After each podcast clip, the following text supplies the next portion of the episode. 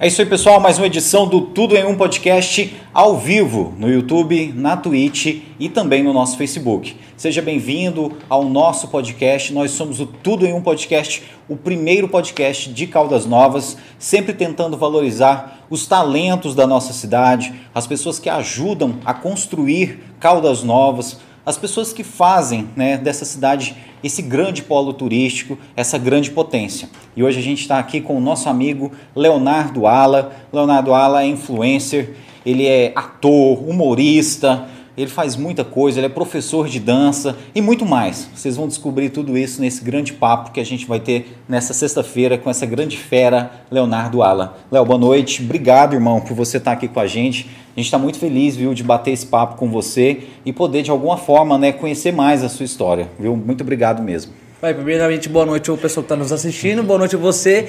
Cara, eu vou falar para você, meu sonho era participar de um podcast. Quando eu recebi a mensagem, Léo, quero um podcast. Rapaz, tremi, já fui lá no cabeleireiro, cortei o cabelo, fiz a sobrancelha, rapei o bigode, caguei três vezes já de nervoso, porque eu fico emocionado num negócio desse. E que o cara é estourado. Rapaz do céu, pra mim é uma honra estar presente. O cara fica me vangloriando, não tenho nada para oferecer a vocês, aí eu fico com vergonha de jeito, tá doido? Rapaz, estourado aqui é só o cartão de crédito mesmo, viu? O restante tá, tá, longe ainda, mas a gente está caminhando, viu? A gente quer agradecer você que está aí com a gente, você que está pela primeira vez, seja muito bem-vindo. Se inscreva no nosso canal, porque somente assim você consegue mandar mensagem, mandar o seu recado, mandar o seu alô aí para o nosso querido Léo. Então, faça o seu login no Google, no Gmail, que você consegue se inscrever aí e rapidinho aí mandar a sua mensagem. Você que está no Facebook acompanhando a gente, curte, compartilha essa publicação para a gente poder falar com com mais gente. E a gente quer agradecer aqui de maneira muito especial as pessoas que tornam possível o nosso trabalho todas as semanas. Sem os nossos patrocinadores, a gente não conseguiria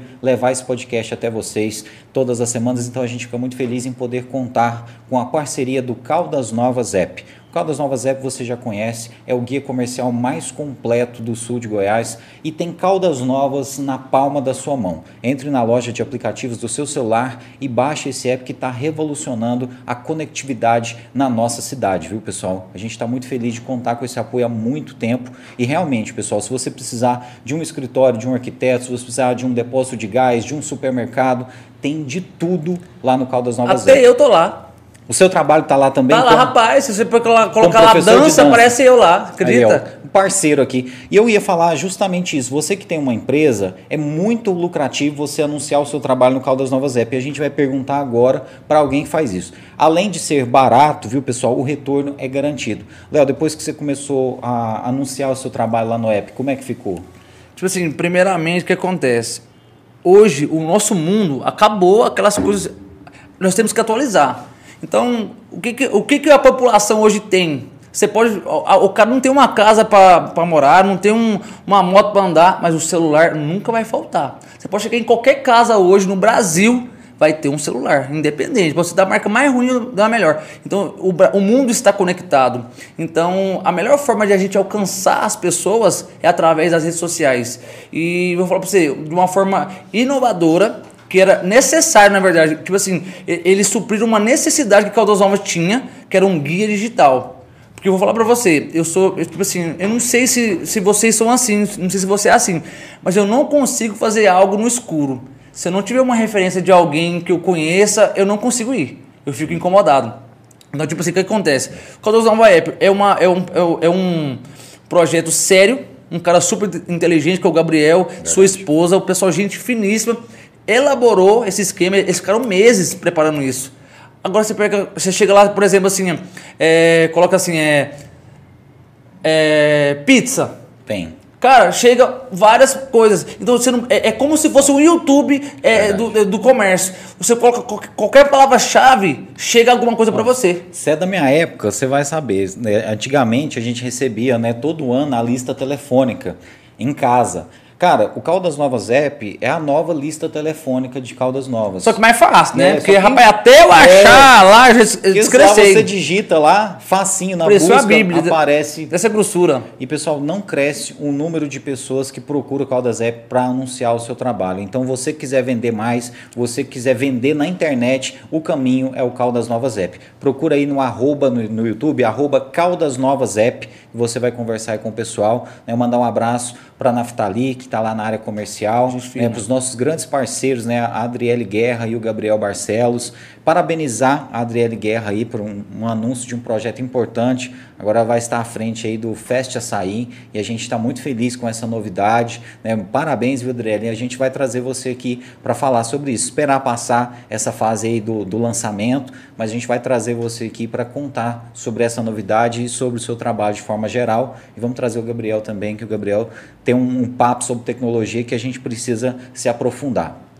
Também quero agradecer, pessoal. Ah, e antes de terminar, lembrar você que o Caldas Novas App também tem vagas de emprego e o delivery, pessoal, mais barato de Caldas Novas, viu? É, é sem aquelas taxas absurdas desses aplicativos que você já conhece aí. Gente... Olha só, aproveitando o ensejo. Fica à vontade, mano. É, as pessoas precisam virar a chave, esquecer a, a, tipo assim, os velhos, os velhos, os velhos métodos. Cara, quem não se, se render à tecnologia vai ficar para trás. Não adianta. Hoje, por exemplo, televisão. A própria TV aberta recorre quem? A internet. Verdade. É cheio de influências hoje. Por quê? Porque os influencers levam é, a, a, publicidade. Sem os influencers, a TV não, não vai para frente. A TV já foi esquecida. Na minha casa não tem TV aberta. É uma, um Smart TV que eu uso para poder ver Netflix, HBO, só serve para isso. YouTube não, YouTube, não serve mais, eu não tenho antena. Sky, acredito que já não, não vende mais. A antena parabólica, acredito que já nem existe mais, não sei como é que está funcionando isso. Mas o que acontece? É, quem não é visto não é lembrado. Por exemplo, você está começando com um negócio, você vai oferecer um negócio devido ao crescimento de golpes que vem crescendo nas redes sociais, a pessoa está sistemática, não, vou comprar esse trem não. Mas se você investe na publicidade, a pessoa ela não vai nem comprar, mas ela sabe. Aí, por exemplo, eu chego em você, eu comento com você, cara, tô querendo fazer um consórcio numa empresa assim, mas tô meio, meio veaco com esse trem. Aí você viu a propaganda. Não, peraí, eu vi a propaganda, rapaz, o, o povo é bom, pode ir. Por conta do seu comentário que você viu a propaganda, eu vou comprar aquele produto. É, então, se você deixar, é, tipo assim, tem que deixar a ignorância de lado e investir na publicidade. Influencer, o aplicativo, Com em certeza. pessoas que, que levam isso à frente, pessoas que têm um engajamento. Claro, claro também tem uma, uma situação. Muitos é, fantasiam suas redes sociais, a gente tem que ter preocupação também, pedir o Media Kit. É. Tem que se atentar a isso para não cair nos golpes também de falsos influencers na cidade. Mas o Caldas App a gente garante, o Léo é a prova aqui, ele é cliente Sim. e a gente fica muito contente de contar com a parceria de vocês.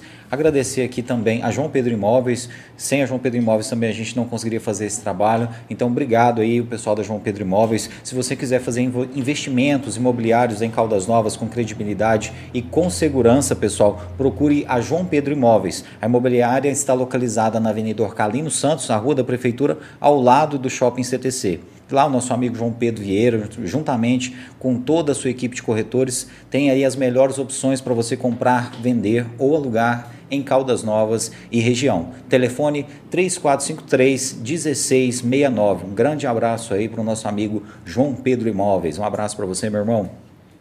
A gente também conta com o apoio muito especial do Chicago Stick House. Você já conhece, é a casa americana aqui em Caldas Novas, com aquela culinária dos Estados Unidos que você ama e eu também. A caneca de chopp congelada e, lógico, né, pessoal, dobradinha todos os dias. E também, né, pessoal, aquela comida maravilhosa que você pode pedir pelo Caldas Novas App. Então, mandar um abraço muito especial para nosso amigo Fabrício Chicago e siga as nossas redes sociais, arroba Chicago Stick House.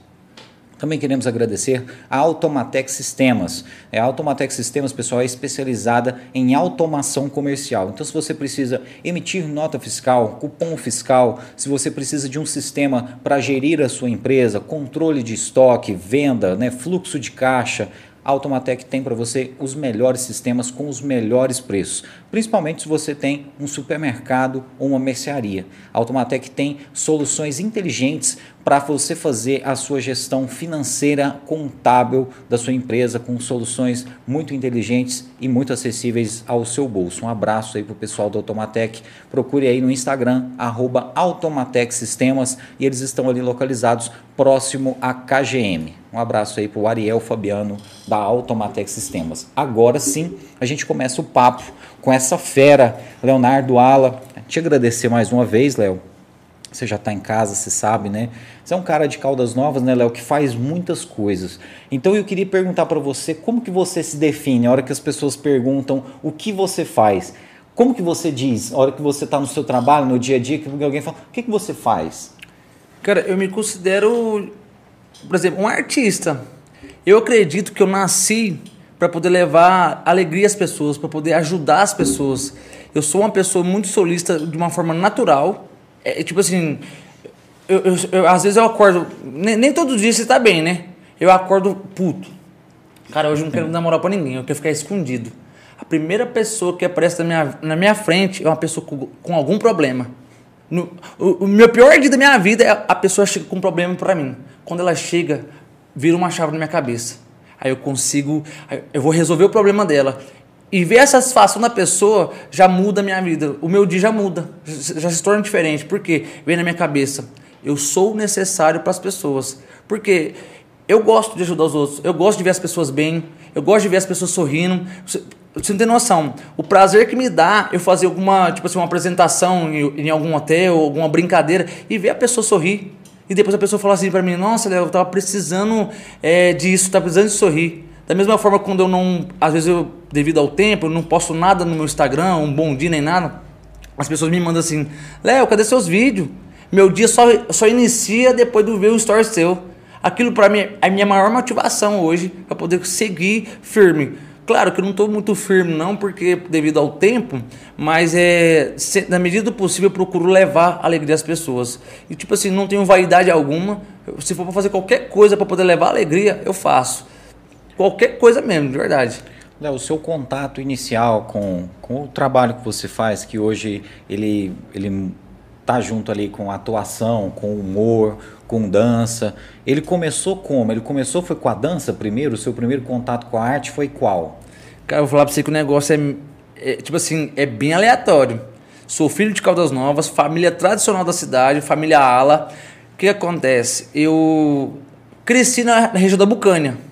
Você conhece, né? Região da Bucânia. Tricolândia, Tricolândia. Ali, né? Rapaz. Vocês têm uns parentes lá? O Zé Neto tá falando aqui que é, tá... É?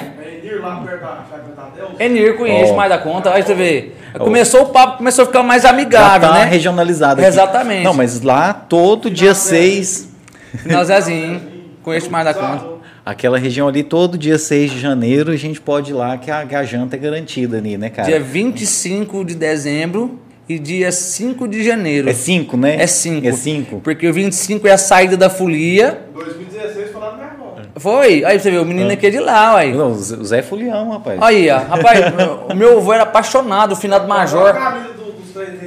Oh. Rapaz, minha família inteira. O meu tio, Maradona, que mora lá na região da Jacuba, é fulião até hoje. E é, e é uma tradição. Todo ano a gente recebe a folia na minha avó. Todo ano. Não, não tem como. Tipo assim, é tradição. Não sai da família. Então, a, a minha família inteira é da região da Bucana. Então, eu cresci naquela região ali. Só que tipo, onde eu, eu fui criado não foi exatamente na Bucana, foi um pouco antes da região da Jacuba, Sim. que é próximo. Entendeu? Então o que acontece? Minha família tudo, é, sempre foi produtor de leite, né? Mexi com roça, com fazenda, então é, é, é comum. Eu cresci nesse meio, então eu era apaixonado com aquilo. Sei tirar leite, a lida da roça eu domino tudo. Então eu, eu cresci, eu falei assim, eu vou ser fazendeiro, eu vou ser um agrônomo ou um veterinário. Até que algum dia, né, eu quis tomar uma independência né, da minha vida, porque eu, eu, eu sou independente, não gosto de depender de ninguém. Aí foi onde que surgiu uma vaga de emprego lá no, na Bela Foto, no Rio Quente. Fotógrafo sem experiência. Fui para fotografia. O meu primeiro contato com a arte, engraçado, foi com a fotografia. Que doido, cara. Você fotografava o pessoal na piscina. Sim. É aquele pessoal que entra dentro da água mesmo para fotografar, né? Por que, que foi o primeiro contato com a arte? Porque você chegar na piscina para fotografar uma pessoa que está de lazer, se você chegar lá na pessoa e falar assim, posso tirar uma foto sua? Não, posso não. Pode tirar foto, não. A pessoa não vai ceder para você, porque já veio um cara querendo me roubar. O turista já pensa isso. Então você tem que, você tem que ter uma certa arte, uma certa dinâmica para poder convencer aquela família a tirar uma foto com você. Foi que eu comecei a brincar. E como o foco maior era criança, se você tirar uma foto bem feita de uma criança, a família compra. Foi hoje que eu comecei a brincar. Oi, amigão, não sei o quê. Me dava a voz, o jeito, ah. né?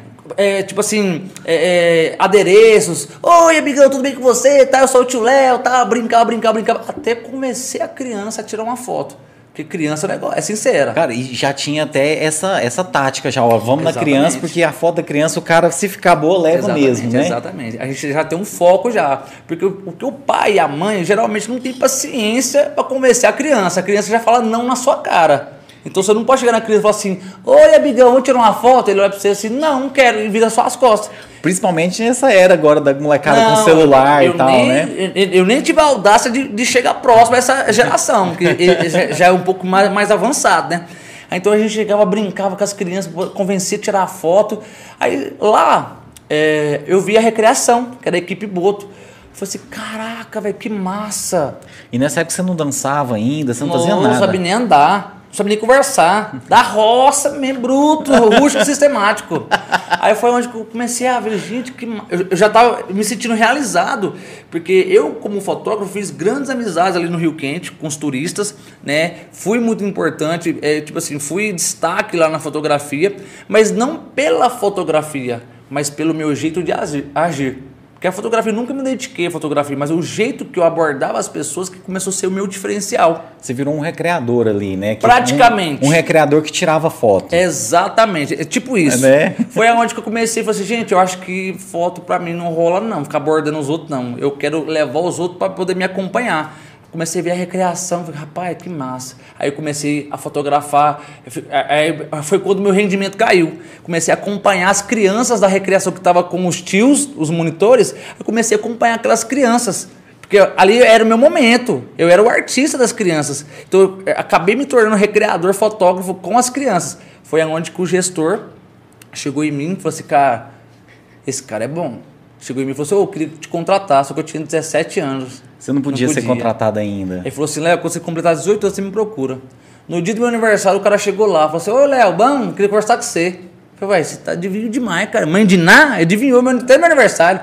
Me levou pra equipe Boto. Fiquei, Aí você foi pra equipe boa. fui pra equipe Boto. E nessa época você já dançava ou foi na equipe boa que você começou? Rapaz, como eu disse pra você, não sabia nem andar nem conversar. então, como eu fui pra recreação, então a dança tava distante de mim.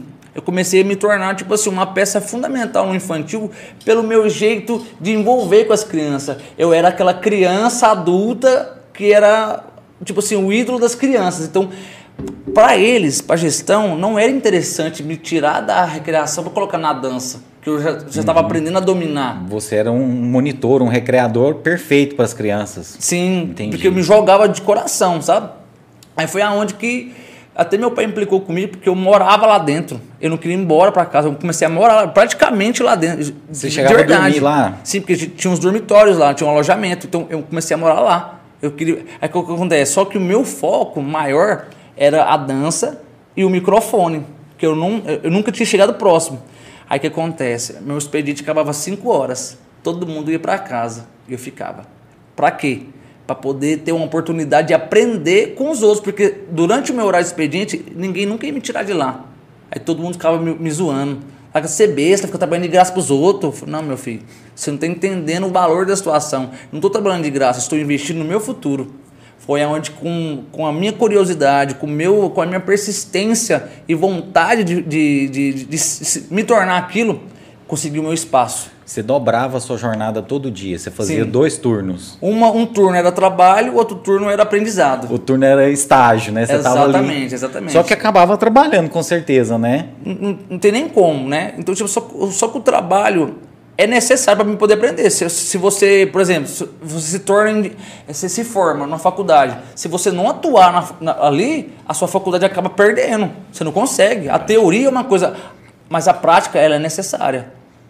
É, Ando lado a lado, teoria e prática, né? Foi aonde que eu comecei a tomar meu espaço. E o meu primeiro momento com a dança foi num musical da Broadway, onde eu dancei um negócio muito massa. Aquele show que tinha lá, o Broadway Lights, Rapaz, o cara conhece aqui, ué, Brother Lights. você participava daquele Broadway Lights. Sim, eu estreiei ele. Nossa, foda. E eu lembro que meu pai implicava, que meu pai é mais bruto, né? Meu pai implicava, falava assim, rapaz, esse cara tá com malandragem. Um cara com 18 anos de idade dedicado a tanto no serviço? Não, ele tá com malandragem.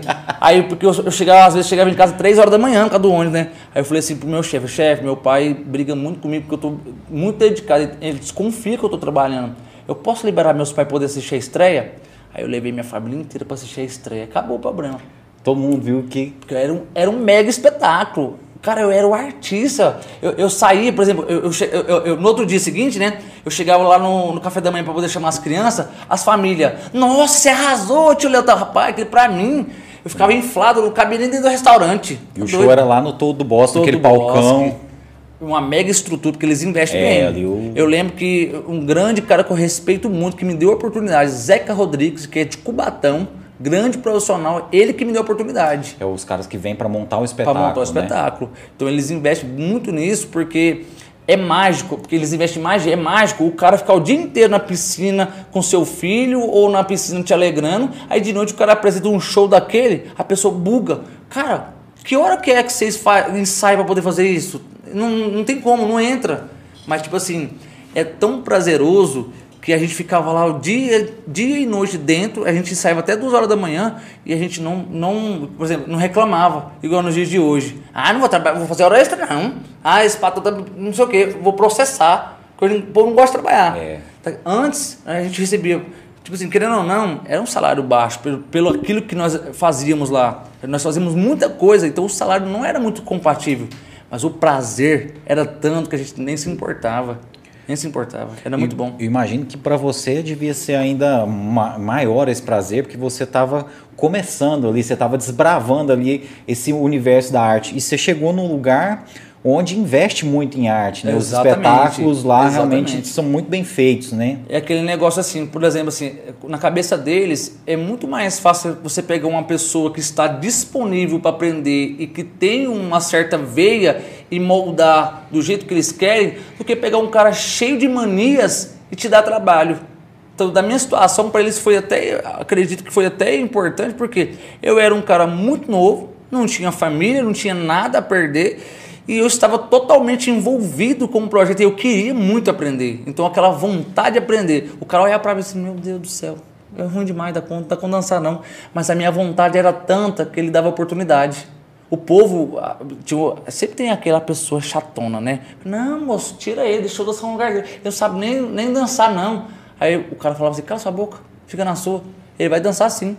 Eu dancei tudo, na marra, sem experiência. Eu dancei, tipo assim, mecânico.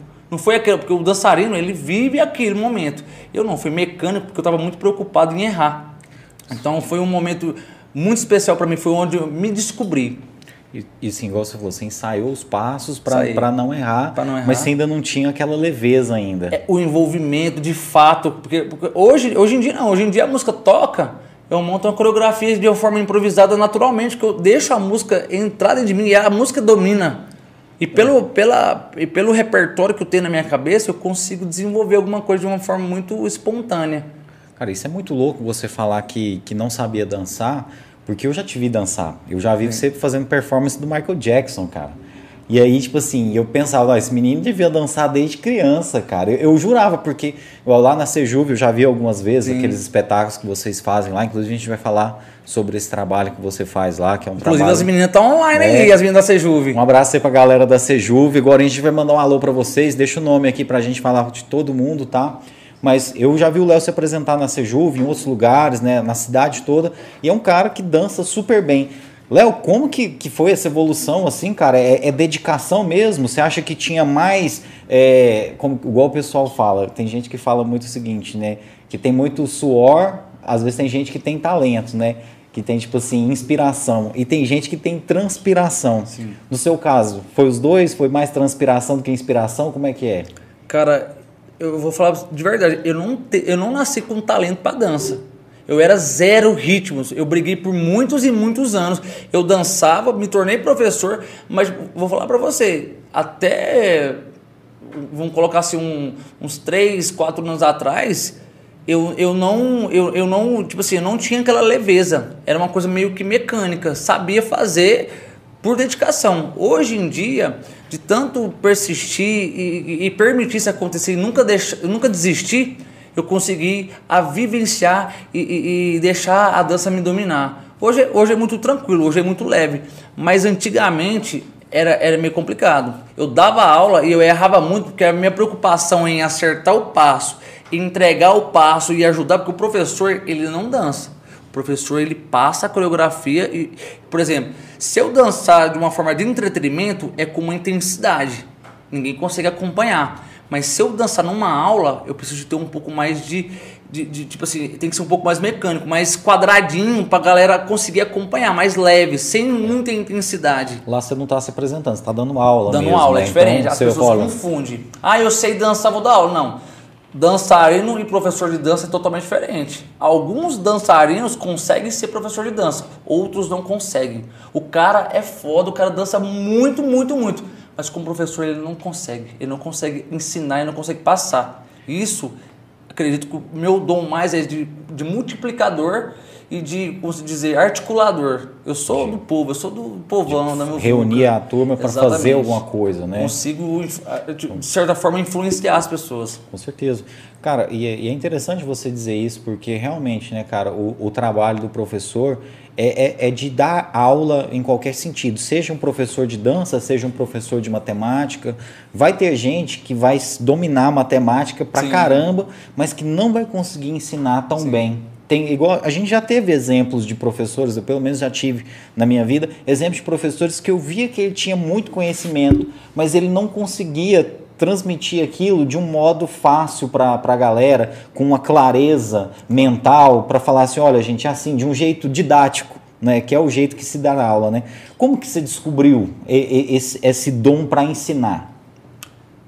De uma forma também muito engraçada, porque eu sempre fui fã de humor. Minha família é, é só molecagem. Zoa todo mundo. Tipo assim, é, é, eu sei que é uma situação até, até polêmica em falar, mas a minha família era do bullying. O bullying entre. é, eu chegava uma roda de, cer- de, de cachaça, o menino nem beirava. O menino era o maior alvo entre eles. Só que, tipo assim, era de uma forma assim de, de costume, claro. é, eu, eu entendo a situação que. Algumas, algumas situações. Mas na, na nossa família era um, vamos colocar um, era um bullying saudável. Que tinha um limite ali. Família que costuma ser grande, costuma Sim. ser assim mesmo, né, cara? Até, até a gente gostava daquilo também. Porque tinha assim, tinha um sobrinho que imitava um tio, né? É, Sempre tem uma coisa Era uma assim. zoeira entre, entre pe- pessoas que tinham intimidade e, e que a gente sabia que não iria afetar de uma forma negativa, claro, né? Era de diversão. Então eu, eu era muito fã de Newton Pinto Carvalho. Ah, legal. Chefe, é, eu tenho uma tia que mora em São Paulo, Bertioga, São Paulo, litoral sul. Então todo ano eu e meus pais a gente viajava. E antes de viajar, meu pai ele fazia questão de comprar um CD de todas as músicas do Bruno e Marrone e um CD de, de- uma coletânea do Newton Pinto Carvalho. Vocês escutando os causos. A gente escutava as piadas, os caos até chegar lá e eu decorava.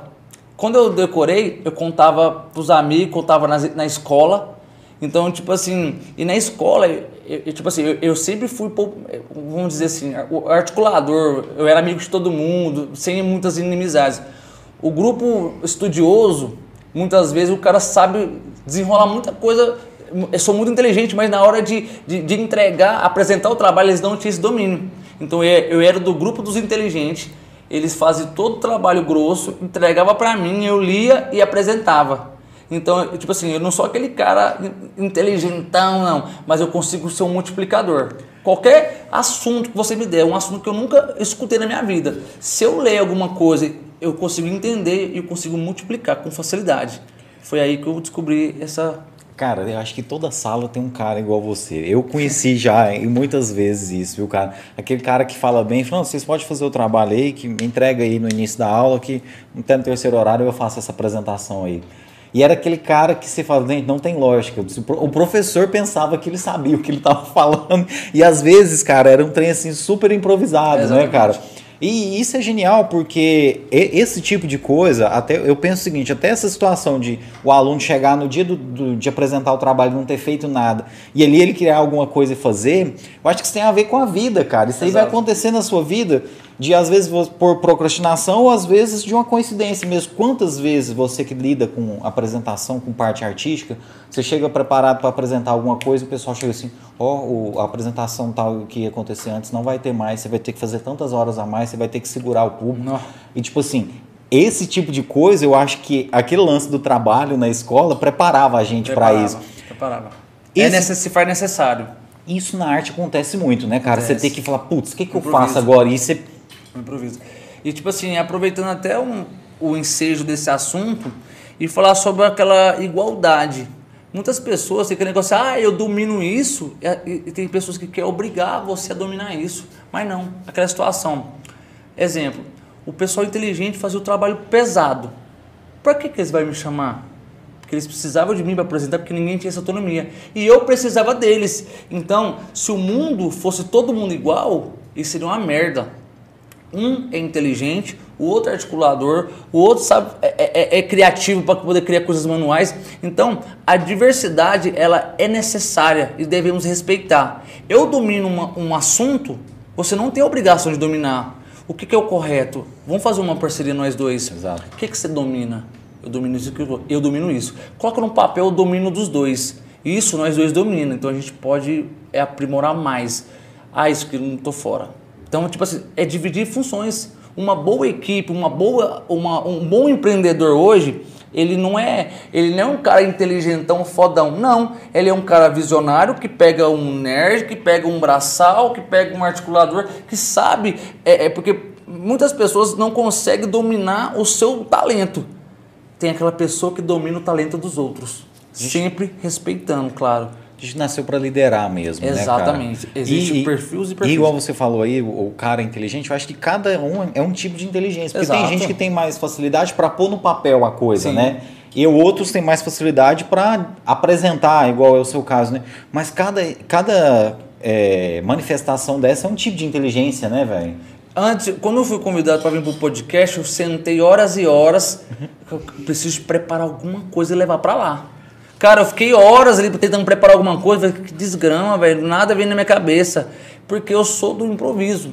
Eu, claro, eu tenho que ter uma base. Um, tipo assim, um cronograma. Às vezes eu faço tipo assim, pautas e pautas para poder ter um segmento. Mas quase, quase é muito raro eu seguir aquilo. Eu sou mais, eu sou espontâneo. Eu tenho um gatilho muito rápido. Eu vejo uma situação, eu já sei comentar sobre aquilo. Às vezes é uma situação que eu nem domino, mas eu vejo e eu já, como é que fala, tipo assim, é, é, agilizo já aquilo. Eu tenho noções, já pego, já faço um. Você faz uma leitura ali, Uma né? leitura. Não, eu boto fé que você estava comentando aqui no- nos bastidores que, por exemplo, você chega para se apresentar como recreador ou para dar uma aula, você tá com as músicas ali, mas você não sabe qual que você vai usar ainda. E ali você pega a vibe da galera ali, você fala, ah, então eu vou começar com isso, eu vou, agora É. eu vou para isso. É mais ou menos isso, né? É, é fazer a leitura mesmo. Eu acho que o ator, o ator né, de teatro, o humorista, o cantor tem muito isso, porque o cantor tá vendo ali que o repertório não tá agradando, falando, ó, vamos Vamos, vamos, vamos para aquela parte ali, então. O DJ, né? O recreador tem muito isso, né? Fa- Fazer uma leitura do público, né? Mas você tocou num ponto assim que nem sempre é assim. Nem todo mundo tem essa visão, Tem né? um cara, às vezes tem aquele cara que canta muito, é um puta compositor, mas no palco o show é ruim. O cara é estourado nas plataformas digitais, as músicas dele são as mais top, mas na hora que ele sobe no palco é um, é, é um tipo assim, é um vexame. Porque é, é- são perfi- é, perfis diferentes. Então o cara ele não consegue ter esse domínio. O ator em si, eu, eu estudei em São Paulo lá no Wolf Maia. Chique, viu, bicho? Que isso, hein, bicho? Eu fiquei lá. Por isso que você andou tanto assim, né? Sim, eu cara? sou curioso, eu gosto de, de aprender as coisas. Cara, você, Estu- você fez Wolf Maia. Wolf Maia, Cara, fiquei um ano e meio lá. Só artista que fala assim, olha, eu fiz Wolf Maia. Porque, tipo assim, olha, o cara fez curso no, no lugar pica, mano. Mas eu vou falar pra você, por incrível que pareça, conheci pessoas e pessoas talentosíssimas. Mas os mais talentosos em questão de atuar, o cara é super tímido. O cara ele consegue estudar um personagem, dar vida ao personagem, mas na hora que chega na vida dele, o cara não consegue desenrolar. O cara chega assim, ah, faz aquela mega atuação, caraca, que cara massa. Mas às vezes numa entrevista o cara se fecha, o cara nem dá entrevista. Você um exemplo, tipo assim, de um cara. Já viu Vikings?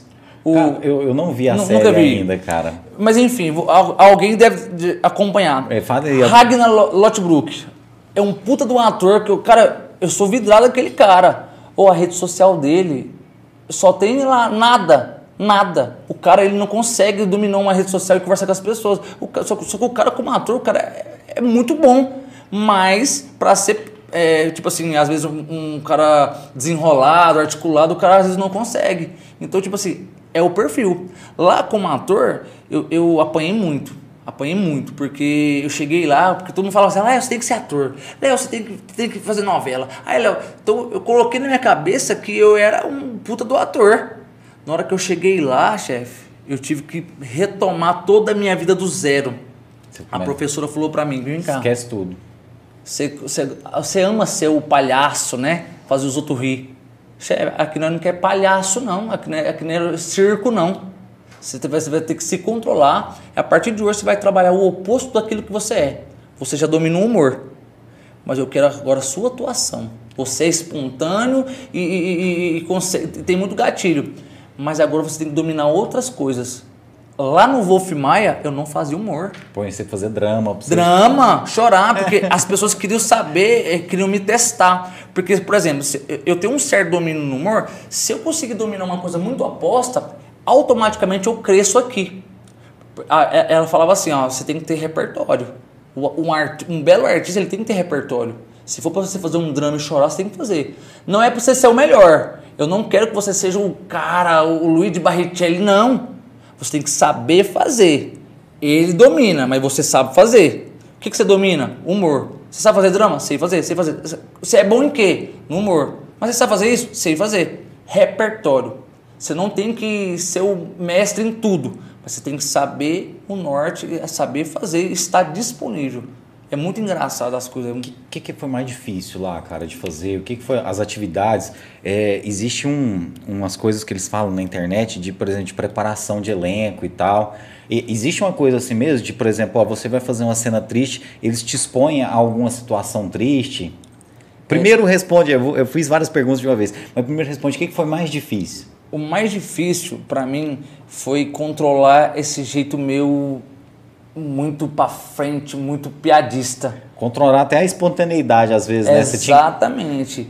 Eu, no meu primeiro semestre, eu, eu, tipo assim, eu tenho orgulho de dizer que eu fui o aluno revelação do primeiro semestre. Lá- na escola, fui o aluno mais comentado entre os professores. Porque quando eu cheguei lá, é, quando você chega num lugar diferente do seu estado, o estereótipo do- da- da sua raiz é muito engraçado. Da mesma forma que a gente dá risada do gaúcho, do carioca. Lá eu era a sensação, todo, mundo jogava confete em relação à minha simplicidade e meu jeito caipira de ser. Só que a professora falava assim, o, o ator ele tem que ser neutro, ele não pode ter sotaque, ele tem que ser neutro. Então o que, que acontece? eu fazia muita piada pro povo rir, porque eu gostava disso e eu, eu sempre gostei disso, de fazer as pessoas sorrir, e eu tive que me controlar. Todos os meus papéis eram drama, era, era coisa assim, eu fazia juiz, eu fazia, tipo assim, situações de briga, de confusão, um momento que era tenso, que a turma inteira ficava assim, ó. Só que eu sou uma pessoa seguinte, se você me dá um desafio, eu vou atrás, eu vou em cima. Então o que acontece? É, é, eu fazia muita brincadeira, falava muito errado de propósito. Eu, eu não sou um, um um dominador da língua portuguesa, mas também não sou tão chucro assim também não. Eu, eu entendo o básico, mas eu, eu fazia muito estereótipo do sertanejo do goiano pro povo dar risada. Então o povo começou a me cortar, então eu tive que me retrair e comecei a estudar outra coisa. A- professora falou assim, ó, é, a gente tem estudo com fono, com é, coisa, é, cara que mexe só com o corpo, Expressão atuação- corporal. expressão corporal, eu, eu, eu tenho um problema de esquecer as coisas. E tinha uma fonoaudióloga, que era preparadora de voz, que, que ajudava a gente. Então, ela passava um- um- uma atividade. A gente tinha que escolher um, um sotaque de uma região e pegar um texto e falar o texto de acordo com aquele sotaque. Eu falei assim, eu quero fazer um gaúcho. Porque eu lembrava das piadas, barbaridade, essa coisa de louco. A professora falou assim, você não vai fazer. Léo, você vai ser o único que não vai escolher o que você quer fazer. Caramba. Você vai fazer o carioca. Putz. Puta que pariu, carioca é difícil pra caramba. Eu só falava, falava o isqueiro da escada, mas não é. O isqueiro da escada é simples. Agora, você falar uma frase completa igual carioca, é porque a gente começa a criar o, o que não tem. Um estereótipo do estereótipo, cara, mas né? tipo assim, às vezes eu falo uma palavra que eu colocava um, um X que não existia. Léo, onde você tá lendo isso? Foi difícil. Foi difícil, mas eu persistia, persistia, persistia entregava. Ninguém queria fazer grupo. Porque na época lá era só, era só, é, tipo assim, um era advogado, o outro era dentista, o outro era, todo mundo era formado, porque a minha turma era à noite, então não era pessoas jovens, então a gente, gente que já era formada. Gente que, tipo assim, tava realizando tinha- um sonho de, de estudar teatro e tal. Exatamente. E eu brincava com o povo, eles achavam que era zoeira. Eu falei, não, moço, pra poder vir aqui pra São Paulo, eu vendi umas, umas vacas que eu tinha, vendi umas galinhas. E de verdade, eu vendi umas vacas que eu tinha. vendi umas vacas, vendi carro, vendi moto, fui, apostei 100% lá. Então o que acontece? Eu, o povo dava risada, achava que era bobeira. Então chegou numa fase que ninguém queria fazer grupo comigo, ninguém- queria fazer dupla comigo. A única pessoa que me abraçou de verdade, o nome dele é Lucas Monqueiro e o cara tá na SBT de São José do Rio Preto. O cara está estourado na cidade dele. E desejo sorte pra ele. Sempre humilde, talentoso, esforçado e sempre me abraçou. Cara, gente boa demais. Tem alguns outros que me abraçaram também, mas de coração em especial, Lucas Monqueiro. Gente finíssima e merece todo o sucesso do mundo pela humildade que ele tem e pela força de vontade. Entendeu? Então o que acontece? Então minha maior dificuldade foi tirar os meus estereótipos e ser aquilo que eu nunca fui. Porque eu já dominava aquilo. né? Eu- literalmente eu era o palhaço. Você está entendendo? Então, e, e engraçado que os alunos dodóizinho, mimimi demais, ficavam bravos com a professora porque ela chamava minha atenção. Eu falei, meu filho, dá uma seguradinha. Ela é uma puta de uma professora, eu sou um merdinha do Goiás, não sei nada. Eu quero que ela dando comigo. Falei, professora, todo mundo dessa sala tem autonomia para poder chamar minha atenção, porque eu não sei nada, eu sou, eu sou da roça, sou matuto, mas eu quero aprender. E eu me dediquei tanto, mas tanto, que na sala de aula, quando virou semestre, ela falou assim: Léo, você era um cara que era. A gente tava- apostava, você não durava duas semanas na escola. Mas você é a superação, sabe por quê? Todo mundo que eu vou chamar atenção, vou criticar, porque é necessário criticar, eles me questionavam. Quando eu ia te questionar, você abaixava a voz e me ouvia, e eu ficava até às vezes até constrangida, porque eu, eu esperava um esporro e você não dava esporro. Você ia para casa, estudava, estudava, estudava, e treinava e entregava resultado. E hoje você é o aluno revelação da escola Wolf Maia. Cara, aquilo pra mim me encheu de orgulho. Que foda, Me né, encheu de cara? orgulho. E só que, infelizmente, dando, esse, dando essa quebra de vibe, veio a pandemia. Eu tava um ano e meio lá, já tava começando a, a me envolver, conheci Thiago Ventura, Marco Luque, comecei a me envolver com os humoristas, começando a entrar no ramo, veio a pandemia. Caramba. E a pandemia, o foco foi São Paulo de cara. E naquele momento que ninguém conhecia, o que- o- ninguém sabia o que era de verdade, parecia o The Walking Dead lá, chefe. Começou a ficar estranho. E a TV local de Caldas Novas, muitas vezes a parabólica pega São Paulo. E eu sou, eu era o único da família que estava fora. Fora da asa da minha avó. Sua família minha avó ficou- é a galinha choca. Ah. Minha avó quer os pintinhos dela em redor dela. É filha, é neto, bisneto, é que é redor dela, quer dominar tudo. E ela ficou puta, vai buscar ele, vai, manda vir embora. Aí eu vim embora, meio que fugido. Tenho três malas lá em São Paulo até hoje. Até hoje, cara. Eu larguei na casa de uma amiga porque o, não podia entrar na cidade, não podia sair e os, aeropor- os- os aeroportos fecharam. Cara, eu cheguei lá no Viracopos, que é o aeroporto internacional, que é lotado, eu podia andar pelado lá, que ninguém me via. Então eu vi, tipo assim, todo mundo tava apavorado, com medo, que ninguém sabia como que funcionava aquilo. Vim embora. Cheguei aqui, não tinha nada, não tinha carro, não tinha moto, não tinha nada, não tinha dinheiro, não tinha quebrado, sem emprego. Fiquei Tudo depressivo. fechado. Fiquei, entrei numa depressão porque eu sempre fui agitado. E naquela situação, cara, eu não sabia. Eu vou voltar para São Paulo? Vou ficar aqui? O que, que eu vou fazer da minha vida? Um choque, hein, cara. Eu não, eu não tenho nada. Eu não tenho uma formação. Eu estava quase me formando naquilo que eu amo, estava me desenrolando. E agora, o que eu vou fazer da minha vida? Engordei 20 quilos. Sério, cara. Parecia um rinoceronte. Menino do céu. Fiquei irreconhecível. Eu, eu, eu desisti. Não- eu não queria cortar o cabelo, até porque não tinha nem salão aberto. Não fazia esse cabelinho de VFI que eu tenho aqui. Eu nasci umas penugem assim, fiquei irreconhecível. Não tinha roupa, porque eu vim com roupa do corpo. Eu usava a roupa do meu irmão, na época do frio pegava uma blusa emprestada de um, de outro, de outro. Fiquei, engordei pra caramba, porque eu tenho problemas de ansiedade, eu, e quando eu tô nesse período como bastante. Cara, engordei, fiquei estranho, esquisito e desisti, me entreguei. Não queria mais saber de nada. Aí fiquei um, um bom tempo assim, muito mal. Até Graças a Deus eu tenho, um, eu tenho uma credibilidade muito grande em Caldas Novas e quando as pessoas souberam que eu estava em Caldas Novas as coisas começaram a voltar, comecei a receber propostas. E aquele carinho das pessoas e me convidar para poder fazer aquilo que eu gosto, para trabalhar, me motivou. Ver as pessoas na rua, as pessoas me reconhecerem, falarem de mim e me elogiar, acho que é Deus mostrando o propósito que eu tenho, porque eu, eu não eu, eu vou falar para você que eu não tenho religião mais. Nasci em família católica, mas eu não tenho religião. Eu acredito em Deus. Existe um Deus só. Respeito que todos têm que ter um, um norte para poder adorar alguma coisa, porque sem, sem nenhum roteiro a pessoa fica perdida na vida.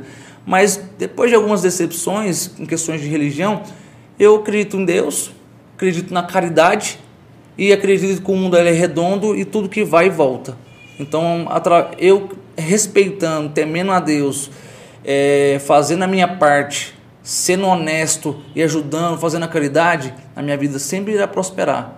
E sempre foi dessa forma. E hoje prospero na cidade, tenho um nome muito bom na cidade, acredito eu, pelo menos onde eu chego as portas estão abertas.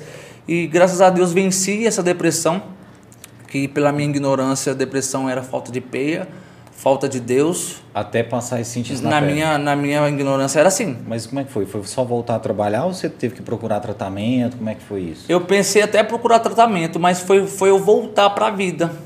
A atividade. Atividade. Eu acredito que foi um momento que eu, eu, estava perdido, porque, na verdade, a depressão ela atacou muitas pessoas nesse período, né? Então, eu não trabalhava, eu não sabia se eu ia voltar para São Paulo, eu não sabia se eu ia ficar em Caldas Novas, eu não tinha dinheiro, eu não tinha um emprego, eu não tinha nada. Nada, dependi 100% da minha família e de uma pessoa muito especial na minha vida, que é a Lohane, que é minha esposa, e ela, ela abraçou eu e cuidou de mim como, praticamente como se fosse uma mãe. Ela bancou eu, ela me sustentou, me deu amor, carinho e até aproveito em, público aqui, peço desculpa pela, às vezes pelas ingratidões que a gente às vezes comete os erros, mas sempre foi uma pessoa sensacional na minha vida e sempre aceitou tudo.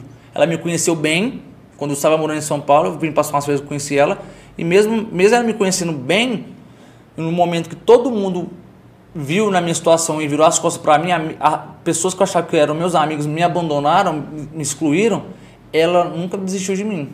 Mesmo eu cometendo meus erros, ela nunca desistiu de mim. Então, sou muito grato a ela, Lohane, minha ruiva querida.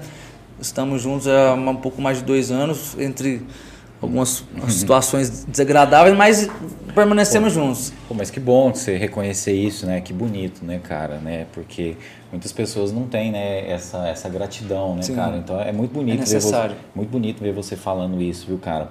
E perguntar para você, é, a escola de, de teatro ainda há a possibilidade de você voltar para concluir o curso ou você teria que retomar do início? Eu, por exemplo, assim, é como se fosse uma faculdade, tá trancado. Uhum. Eu posso voltar e começar de onde eu parei. Só que no cenário de hoje, pelo tudo que eu passei, pela idade que eu tenho, para mim não é vantagem, para mim é retroceder. Então, graças a Deus, a internet nos possibilita estar no mundo, em qualquer lugar. Eu, se eu quiser ir para o Japão agora, eu vou. Me dá meu telefone que eu vou para o Japão agora. Entro em contato com alguém lá, faço amizade através de um aplicativo, entro em vídeo chamada e conheço o Japão. Verdade. Então, acredito que existem outros meios de eu aprimorar os meus conhecimentos. Depois da pandemia, existem muitos cursos EAD, pessoas se aprimoraram e, e, e, criar um mecanismo para poder levar o, o, conhecimento através da rede social sem ter a necessidade de estar presente. Claro, o presencial é necessário, principalmente no teatro, mas eu consigo, de certa forma, pelo meia dedicação, claro, vou ter, vou ter que ter uma dedicação redobrada, consigo aprimorar através do EAD. Mas no momento hoje, é, eu também não posso deixar também de deixar um, uma pequena palavra de gratidão também a um grande amigo que na hora que eu estava mal, ele me viu mal, ele estava com um projeto muito importante para Caldas Novas, mas ele sabe da minha índole, ele sabe da minha pessoa, um cara que se chama Hudson Matheus, meu amigo de infância, e ele foi a primeira pessoa que falou assim, Léo, preciso de você. Eu falei para ele assim, para quê, chefe? Olha como é que eu tô, parecendo uma baleia assassina barbudo, abandonado. Tipo assim, eu não tenho um preconceito, porém, como eu, eu sempre, sempre tive um perfil, eu estava irreconhecível, eu, estava, eu não, eu não me amava mais. Eu falei, pra que, que você me quer, cara? Eu falei, cara, você é o meu amigo, conheço você e acredito que você será muito importante para mim. Foi aonde que eu aceitei o, a proposta dele, trabalho com ele e, e ele sempre me defendeu, acreditou em mim e, e através dele eu voltei minhas atividades. Ele foi o primeiro a me convidar. Eu devo muito a ele também. Eu preciso dessa gratidão. Claro, é a minha família. Né? Minha família. Meu filho, principalmente, que também a gente precisa desistir, mas meu filho precisa de mim. Sempre vem na minha cabeça. Então, a, a gratidão, ela, ela, é necessária. O ser humano tem que ter gratidão. Aquela pessoa que ela é ingrata, ela sofre bem ali na, atravessar a rua. É, e foi após essa, essa depressão que você começou esse trabalho na rede social, de, de fazer os stories? Ou você já tinha feito isso antes da pandemia? Como é que era essa questão de rede social antes da pandemia? Mais ou menos.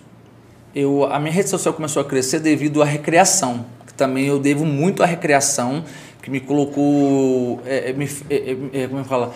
Me deu a oportunidade de fazer inúmeras amizades, amizades que eu tenho até hoje amizade, inclusive o Alexandre lá da Baixada Santista, Aletudão, não sei se ele está presente, mas se ele não tiver, vou pegar essa gravação. Alô, Aletudão, da Baixada Santista, de Cubatão, me colocou dentro da casa dele, foi um pai para mim, me ensinou bastante, conheci através da recreação. Então, através da recreação, de uma forma, tipo assim, sem objetivo, eu comecei a ter um envolvimento muito grande na, na, na tipo assim, na rede social, sem objetivo, naturalmente. Aí depois da pandemia, depois do aquele grande crescimento, porque na pandemia a rede social cresceu bastante, né? Se eu tivesse aproveitado na época da pandemia, eu teria crescido mais. Porém, estava passando por um momento complicado. Mas depois da pandemia, eu comecei a, a, a tipo assim, a, a, querer me dedicar a isso. Porque até então eu não tinha um, ao certo um norte. Eu ainda estava meio indeciso. Estava trabalhando com meu amigo, Hudson Matheus, porém eu não tinha um norte eu, tipo assim, eu estou trabalhando com ele provisório, quero ficar com ele, quero me dedicar a esse ramo. Não, eu sempre tive aquela vontade. Porém, foi onde que eu tive meu primeiro trabalho, é, até, era até durante a pandemia, porém estava aquela coisa meio incerta. Foi o primeiro trabalho que eu fiz com o Donalds, hum. que é o Wilson Ferrari, professor Caldas Novas. É, ele. Ah, eu acredito que quando ele veio, era para vir eu e ele era, eu não pude vir. É verdade, cara. Quando a gente não era aqui ainda, a gente fazia o Sim. estúdio, era, o estúdio era lá no Bandeirantes.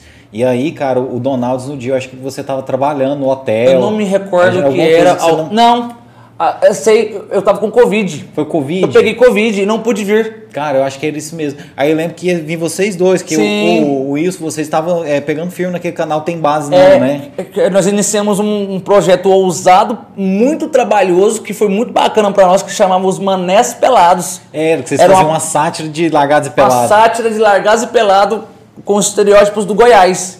Que era dois trouxa, tipo assim, bobão nossa, vai chegar uma mulher pelada agora. Aí quando é férias, chegava eu pelado. Eu, Uai, tá errado. Aí, eu, tipo assim, uma coisa muito engraçada, né? A gente, a gente fez o roteiro, né?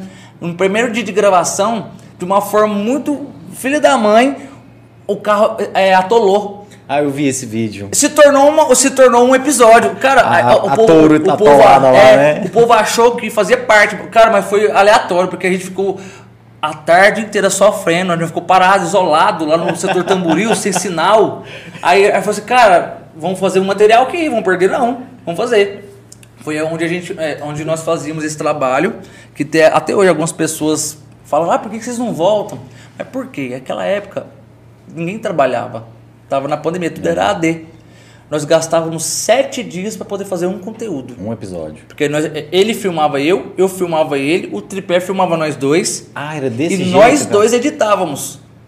Caramba. Cara, quem vai acreditar em dois idiotas no interior de Goiás, pelado no meio do mato? Quem vai trabalhar para nós? Não tinha dinheiro para pagar. Então era nós dois, chefe. Era só eu e ele. Que doido. Cara. Fizemos aquele negócio maravilhoso, finalizamos, mas nós tivemos que finalizar de uma maneira muito brusca, tipo assim, muito despreparada porque ele voltou a trabalhar, eu comecei a trabalhar e a barriga dói, né, chefe? Então. Vocês fizeram também, eu acho que você estava junto do pedido de casamento. Cara, cara, aquele do pedido de casamento ficou foda, cara. Repercutiu, pelo menos no TikTok, tá batendo mais de um milhão no TikTok. Isso, mandar um alô pra Débora. Débora né? de Melo. Tá, a gente quer trazer você aqui, viu, Débora? Gente Nossa, finíssima. foi genial, cara, foi genial aquilo lá. Porque, tipo assim, vocês faziam o pedido de casamento e a menina recusava. Não, e outra, sem armação nenhuma. Porque eu, eu, eu passei durante o dia porque eu tenho muito respeito pelas pessoas. Minha avó me deu, meu pai, minha mãe, minha avó, minha família, me deu valores na minha vida, respeitar as pessoas, principalmente. Tem que ter pelo menos sua dignidade. Eu passei em todos os comércios, podemos gravar sem ser assado com autorização de todos. Hoje alguns influencers são muito ousados, chegam no estabelecimento, gravam uma coisa lá e é expulso, ainda posta e ainda acha bonito.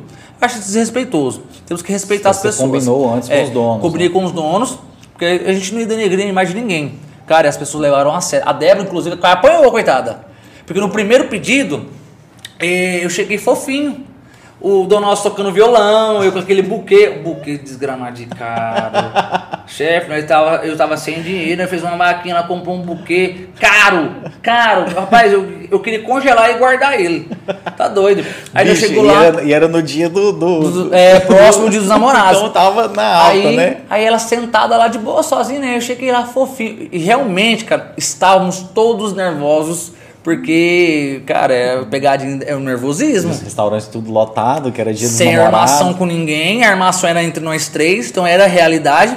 Então aí chegou tocando violão, o cara filmando, né? Como se, tipo assim, porque não- ficou tão natural, porque eu vou pedir em casamento, eu quero Lógico, registrar. É, Então, super normal. Cara, não parecia uma pegadinha. Ficou ótimo, Ele toca, porque o Donald é, é Ele é músico, guitarrista, né? Guitarrista, ele tocou bonitinho. Eu cheguei assim, Débora de Mello, meu amor, eu- eu- o nervosismo estava nítido.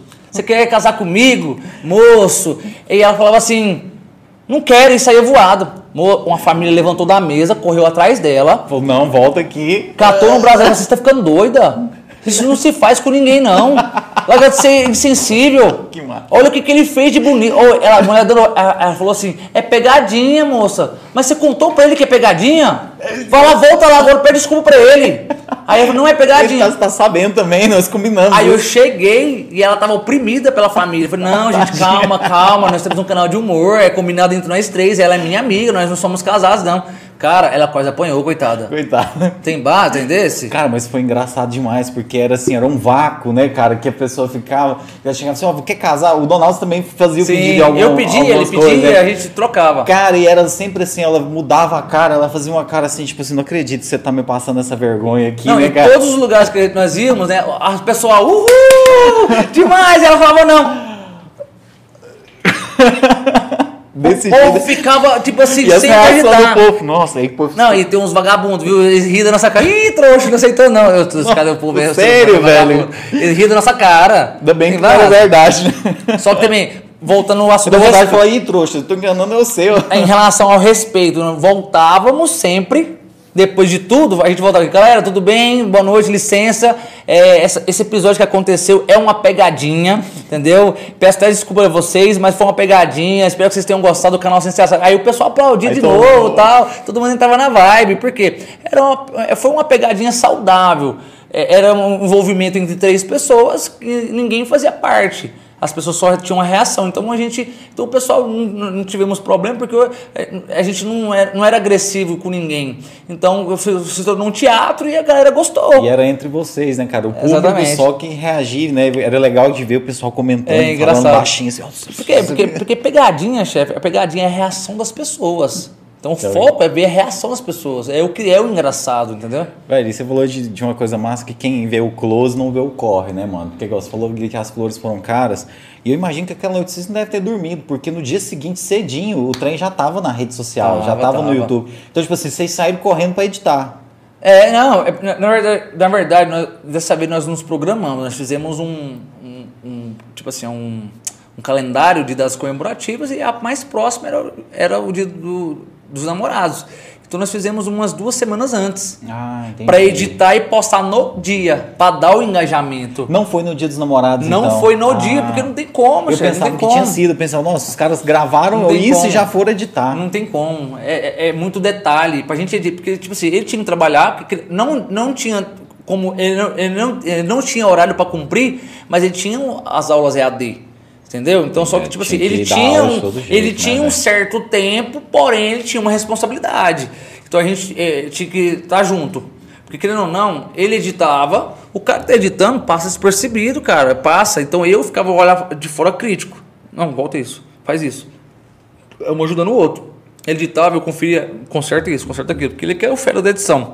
Sei editar, mas não tenho muita paciência com coisas minimalistas, assim, detalhe, detalhe. Já ele é, é muito inteligente, então ele tinha essa capacidade. Então eu era só o crítico mesmo, não, faz isso. Nossa, eu pensei que tinha, tinha sido no dia. Cara, antes da gente mudar de assunto, né, você vê o tanto que a internet mente para você. Exatamente.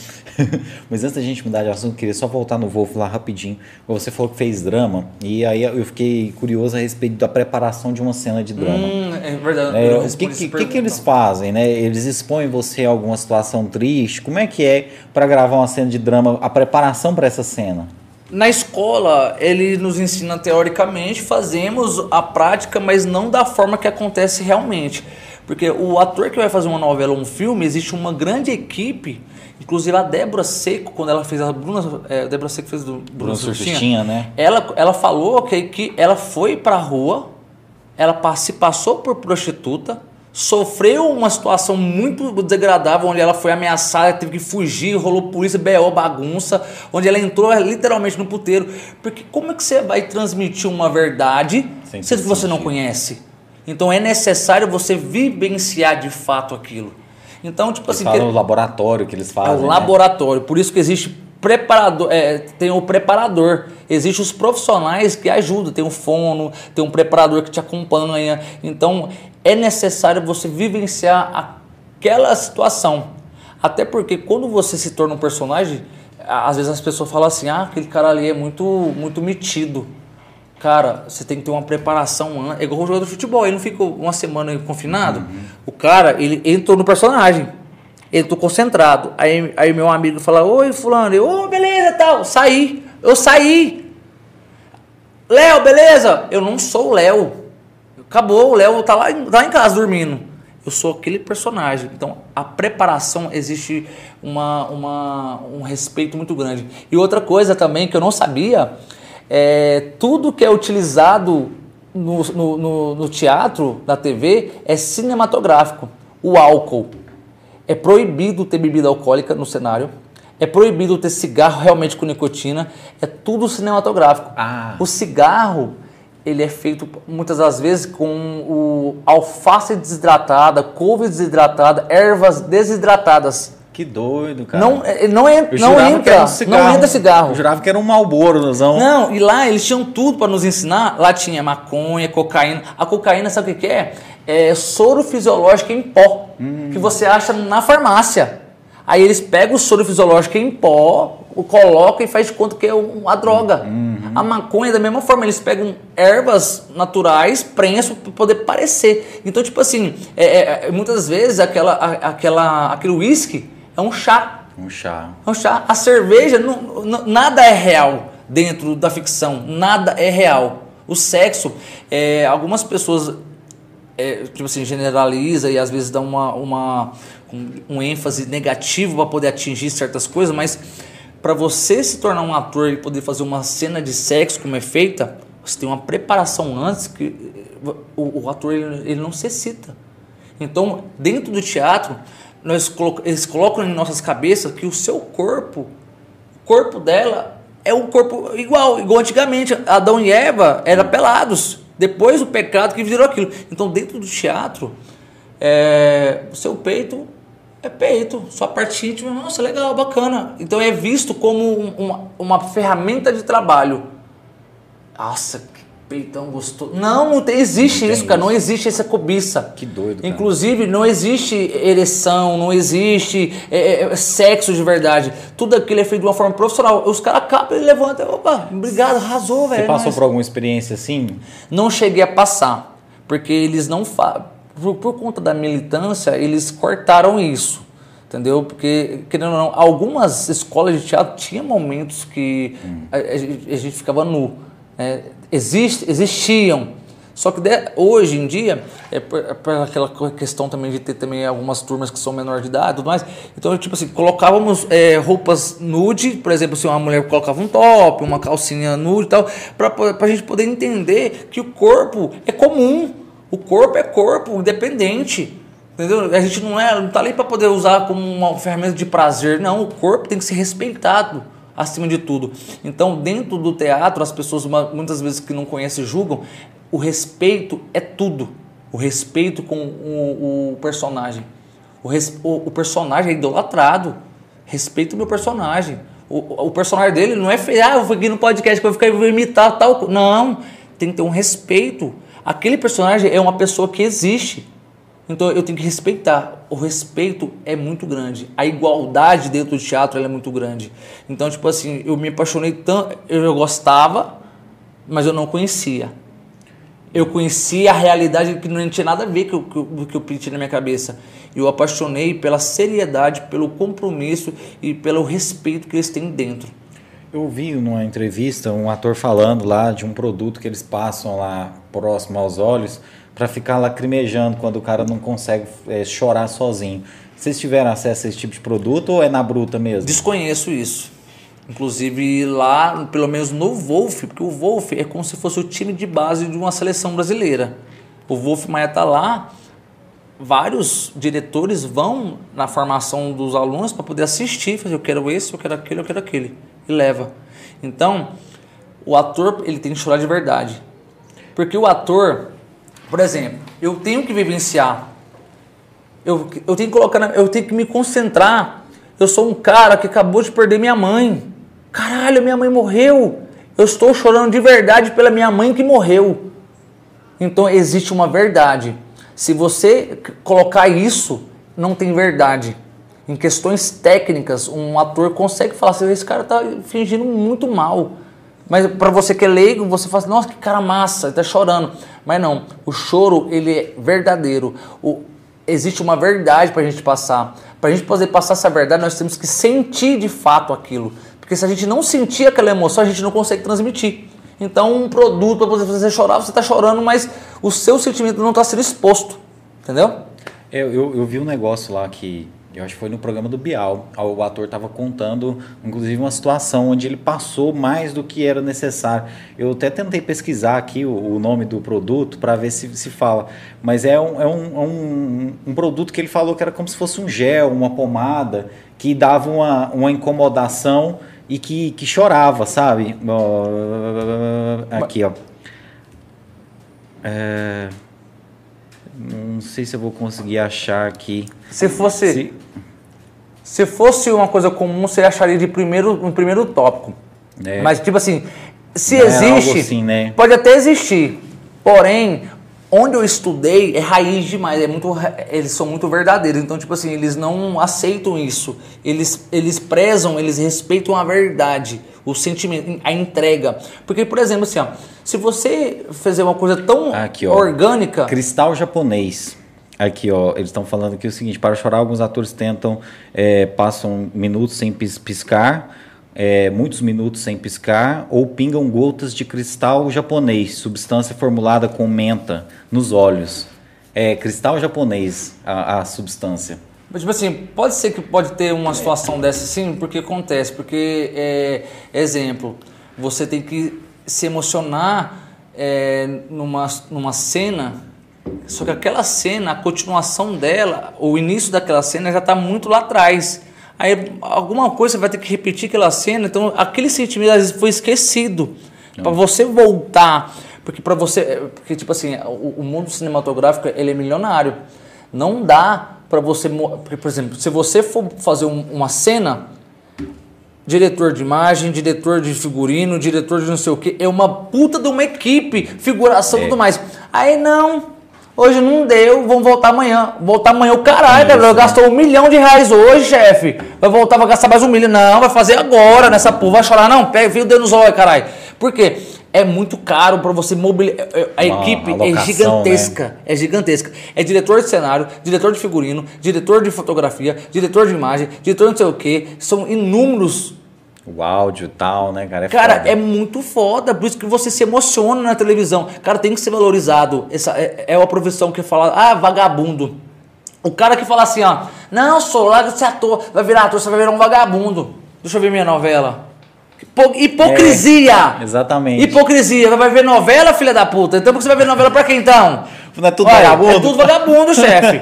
Só que as pessoas não entendem isso. Acham que ator é vagabundo. Mas não é. Cara, você se, oh, a, a professora falava: o ator ele tem que ser médico, ele tem que ser policial, ele tem que ser tudo. Tudo. Ah, eu vou estudar para ser ator. Não, você vai estudar para ser alguém, alguma coisa. Hoje você vai ser um médico. Eu tenho que estudar para ser um médico. Hoje você vai ser um advogado. Eu tenho que estudar para ser um advogado, então eu vou estar sempre estudando com frequência. Como todas as profissões, se você não se atualizar, não estudar, você fica para trás. Com certeza. Entendeu? Isso é muito interessante mesmo, porque o ator ele, ele tem que buscar mesmo, né, os termos técnicos, eles têm Claro, que. claro, Ele não é tá simplesmente chega um roteirinho mastigado e ele vai só decorar, né? É muito mais embaixo a Por situação, isso né, que cara? eu acredito que eh, não só o ator, devemos respeitar todas as profissões. Sim. Devemos respeitar. Hoje, uma situação muito engraçada, cara, que até me comove e me, me dá como- me uso como, às vezes como inspiração. Alguém aqui de Caldas Novas, ou até mesmo você, já ouviu um barulho assim de manhã assim, ó. Uhul! Na rua? Já ouviu um barulho assim? Cara, que tipo de um trenzinho? É uma pessoa fazendo esse barulho. Hum. Uhul! Não, cara. Cara, é um, é um cara que trabalha no, no, no- como lixeiro, um gordinho. Ele passa na porta da minha casa todos os dias. Ele fala assim, ó, uhul! Cara, super alegre, animado. O cara, o cara está atrás de um, lixo, de um de um negócio de um caminhão de lixo, catando lixo. E o cara, ele leva alegria por onde ele passa. Às vezes a rota dele não é da sua casa, mas acredito que alguém aqui. Se alguém tá assistindo, um comenta comentário aí. aqui. Você já ouviu esse barulho? Eu, é, inclusive tá nos meus stories hoje. Do nada eu tô passando de moto, eu vi ele, filmei ele. Cara, mas eu, mas eu, eu sempre promovi ele e algumas pessoas vieram me dizer que é uma pessoa muito sofrida, que às vezes passa por dificuldade, não tem uma vida assim nessas coisas, e ele tá pendurado num lixo fedendo e fazendo. um e- e, todos os dias de manhã, uhul! uh, brincando, zoando, cara. Você olha pro cara, esse cara não tem problema. Véi, Aqui ela tá falando, a, a Iva Meire Cardoso tá falando aqui, o coletor mais engraçado Ah, de Caldas. Iva Meire. Aí, ó, já tem alguém que conhece. Moço, o Vameira é sensacional, a minha brode. Então, tipo assim, ô, esse cara, quando eu posto ele, o povo tudo comenta. As pessoas, "Véi, ele é um cara sensacional. Inclusive, eh, tipo assim, quebrando padrões. Eu não sei a pessoa dele. Se você tiver oportunidade, traz esse cara aqui. Pô, com certeza, cara. Eu tava pensando diferente, nisso. chefe. Seria incrível, né, cara? Cara, eu Ótima acredito que é ideia. uma superação. Eu, eu ainda tenho. Me eh, ajuda a fazer contato com esse cara. Eu, eu, eu, eu quero fazer esse contato, eu quero. Tipo assim, querendo ou não, é uma situação meio complicada. Às vezes você chama um cara pra, por conta dessa alegria, mas às vezes por conta de algum problema, pode soar que a gente está usando um melodrama, tipo assim, um. um como é que é o nome daquela palavra? Sensacionalismo, Ah, não, para mas- poder abusar de um problema para poder se beneficiar. Mas não. Primeiramente, eu quero, eu gostaria muito de conhecer esse cara. Conhecer eu gostaria de dele, ver o que é realmente, o que acontece e, e- e de uma forma saudável e, e muito, muito natural me aproximar dele, porque eu acredito que eh, muitas pessoas precisam de ouvir um, um- um- tipo assim, às vezes um, um depoimento de um cara desse. Não, eu acho sim, cara. Eu acho que a gente tem que trazer esse tipo de pessoa aqui, tipo assim, que conhece a, a vida simples, Sim. né? Que, que lida com a dificuldade e mesmo assim, né, cara, escolheu né, a, a felicidade como um estilo de vida. E, e assim, né, cara, lógico que todo mundo, né, tem uma história, né? Você Claro. tem coisas que te deixam triste, né? Ele com certeza tem. Mas você vai ver, cara, às vezes esse cara, tipo assim, ele tem um conteúdo, uma experiência de vida que ele vai ensinar, tipo assim, gente que, que estudou, Valores, que é valores. médico, que é engenheiro, né? Hoje o mundo perdeu o valor. É preço. É. Todo mundo é comprável. Todo mundo. Não existe valor. A gente comentou mais cedo aqui que antigamente. Você é filho de quem? É. Qual Hoje. família que você é? Qual família que você é? Porque, porque a família era aquela tradição, aquela coisa, velho, aquela imagem criada. Hoje em dia você não conhece mais ninguém. Porque hoje em dia é um casal que, que casou. Tipo assim, eu não julgo também. É muito complicado. Família é muito BO também. Toda família tem um problema, sério. O casal casa, adota um cachorro, não tem filho, ali morreu a família, acabou. Eles vão morrer, vai ficar o cachorro. Você tá entendendo? Então o legado não, não desce. Por isso que hoje nós temos que fazer nossa parte. Não, é, não, não existe a necessidade de de você ter uma família com sete filhos e levar seu legado. Porque você vai fazer menino para poder ter um sobrenome? Nossa, então me dá seu sobrenome, eu vou ensinar ele. O, o, o negócio, a intenção, o legado é apresentar valores, fazer diferença na vida das pessoas. Se você é diferente, se você deixa a sua marca, o seu nome nunca irá desaparecer. Você sempre será lembrado. Então, tipo assim, as pessoas estão precisando de empatia. empatia, saber, saber se colocar no lugar da pessoa e falar assim, caraca, é, não, não conversa comigo hoje que eu tô cheio de problema. Chefe, você tá com problema, seu amigo pode estar tá três vezes pior que você. Problema todo mundo tem, ninguém tem culpa dos seus problemas. Então viva a vida da melhor forma possível. Trabalhar, todo mundo tem que trabalhar. Ah, mas fulano me estressa, não sei o que, sei o que. Chefe, você tem que trabalhar?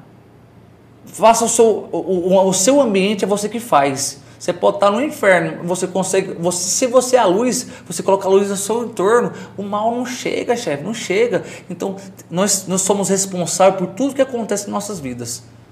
Então, nós temos que ser grato a Deus pela, pela, pela saúde e, e, e pela, e pela oportunidade de estar de, de, tá tendo o que comer, onde dormir, onde, onde morar, e, e ser grato às pessoas que te ajudaram. Sabe por quê? Ah, eu, é, outra coisa também muito que me incomoda.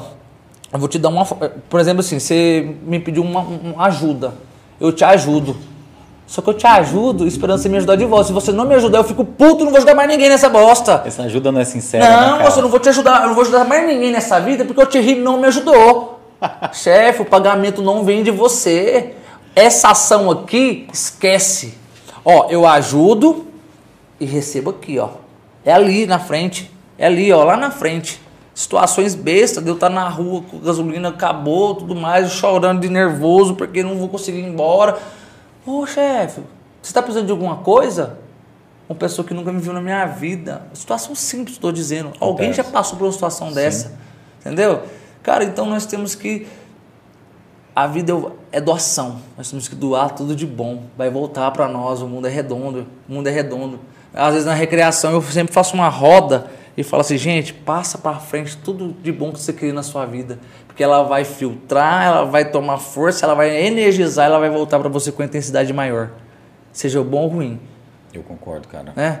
E isso, né, cara, é, é realmente né, um ciclo, né? Se a gente não, não, não, passar coisas boas, não vão chegar coisas boas pra gente, né, cara? Agradecer as pessoas que estão acompanhando a gente. Se você quiser mandar um alô pro Léo aí, você que tá aqui no YouTube, é somente se inscrevendo no canal que dá para mandar o comentário. É. Então faça o seu login no Google, no Gmail, que aí você manda o seu alô. Mandar um abraço pro nosso parceiro Israel Carneiro, né? O Só professor um Israel. Na hora que você mandou um alô, eu posso ir na toalha e fazer xixi? Rapaz, vai lá rapidinho, mano. Eu tenho que fazer os alôs aqui. Faz anúncio, agradeço aos seus amigos. Deixa eu fazer xixi, só um minutinho. Nossa, eu tô hoje. Ai, ai. Agradecer a galera aí que está acompanhando a gente. A Bárbara Blogueirinha tá mandando boa noite aqui pra gente. É, a Iva Meire Cardoso mandando aqui um abraço pro Leonardo Ala. A Cássia Rosa mandando um abraço aqui também nossa amiga Denise, Denise Oliveira, consultora da Natura, nossa amiga, um abraço para você. Nosso parceirão Lucas Mundim está acompanhando a gente, um abraço para você, Lucas Mundim. O Edmilson Novaes está falando aqui que é fã do Léo. Vou entregar seu abraço aqui para o Léo, pode ficar tranquilo, viu? A Regiane Valério está falando aqui, boa noite, sou muito fã do Leonardo, um artista completo. A Maria Eduarda está mandando aqui para a gente também um alô. A Débora Cordeiro, boa noite, sucesso, guerreiro. Nosso amigo DJ Jorjão Oliver tá aqui. Abraços, Léo e Thierry. Muito bom o programa de hoje. Nosso amigo Aldenir Chagas tá mandando um comentário aqui também. Eu vou esperar o Léo chegar para fazer esse, esse comentário aqui, viu, Aldenir? Mandar um abraço para o Aldenir. A gente quer trazer o professor Aldenir aqui para conversar com a gente. É, tenho notícias que o professor Aldenir está fazendo um doutorado. Né? Ele já é um grande mestre e ele vai, vai enriquecer muito aqui né, o nosso podcast com a participação dele. Mandar um abraço para Naftali Gomes, está mandando boa noite aqui também, parabenizando a gente pelo convidado, dizendo que o Léo é uma figura, uma pessoa do bem, humilde, merece tudo de melhor desse mundo, né? E que ela é fã do Léo. Realmente, né? O Léo merece tudo isso. Né? A gente também é muito fã do Léo, né? Cara genial e está dando uma aula aqui para a gente, né? Um ser humano incrível. Mandar um abraço para nosso irmão Gabriel Barcelos, né, falando aqui que não fazia ideia dessa trajetória do Léo em São Paulo. Eu também não sabia, não sabia que o Léo tinha tido depressão, né? Que quem diria, né, cara, um cara como o Léo, a gente nem imagina que o Léo, uma pessoa como ele, é possível né, ter depressão, né, cara? Então é uma história incrível de superação mesmo. Mandar um abraço para Adriele Guerra, tá mandando aqui boa noite, sou seguidora do Léo, morro de rir com os stories dele, dança demais e é parceiro do nosso app. Sucesso, Léo! E mandou um abraço para Adriele de forma especial. Anunciou hoje um grande mistério aí, né, que a gente estava curioso para saber. Há muito tempo ela já vem contando que está chegando uma novidade. E a grande novidade é que agora, né, a Adriele está à frente do Fest Açaí. É, em breve vai ter um super lançamento aí. E, pessoal, você já conhece a qualidade do produto, né? E com a gestão aí da Adriele, né? Com a parceria forte aí deles, eu tenho certeza que Caldas Novas só ganha com esse novo empreendimento que gera renda, que gera empregos, né? E que é uma delícia, né? Então, sucesso aí para você, viu, Adriele? Um abraço aí também para Andeli, salvo engano, é Andeli. Minha mãe. Ala. Andeli. Ala, minha mãe. Tava andando aqui, boa noite, sucesso. Mandar um abraço aqui para Weslaine, da Lohane Barbosa, Minha esposa. Gabriela Balbino, foi que mais um pódio de sucesso. A Lohane é a esposa, né? A ruiva Ó, tá- poderosa. Tá, acompanhando a gente aqui. A Kênia de Jesus Leonardo é um ser incrível. Ele tá com o Heitor, ela. Ele tá com o É? Heitorzinho, meu filho. Olha só. Heitorzinho do papai. Um abraço pro Heitor, Beijo, também, Heitor. acompanhando a gente. Tá aqui, olha, mandando pra gente aqui. Leonardo, é um ser incrível, sua alegria é indescritível. Um abraço também para Iva Meire Cardoso, acompanhando a gente. Minha tá, brother, parceirona. É, tá acompanhando a gente. Ela comentou aqui a respeito do nosso amigo coletor, que a gente está na função agora de Atrás dele. descobrir quem é, qual o nome dele, né, o que ele faz, o que ele gosta de fazer, né, e vai ser bem interessante. A Lohane Barbosa comentou aqui que já ouviu né, o, o- o sussurro do Ah. nosso amigo coletor. Ele é o de mais diferencial É. de todos. E aí, eu tenho um comentário aqui do Aldenir Chagas, né, que ele deixou aqui falando o seguinte: Estou conhecendo o Léo há pouco tempo, mas o, o suficiente para afirmar que ele é dos grandes. Extrai humor a partir das coisas simples e nos salva da realidade caótica. É, esse é o alô que ele mandou. A Naftali Não. também mandou um alô especial. O, falando o que- Denir, realmente, recentemente eu comecei a trabalhar com ele, a chamada, o convite dele, e me chamou, cara sensacional. Eu, eu- falo pra, pra ele também que ele é um cara demais. Ele é muito, tipo assim, na dele, comum, ele fala as coisas na hora certa. E é um cara que eu vou falar pra você, pelo pouco tempo, é um cara que eu vou levar comigo.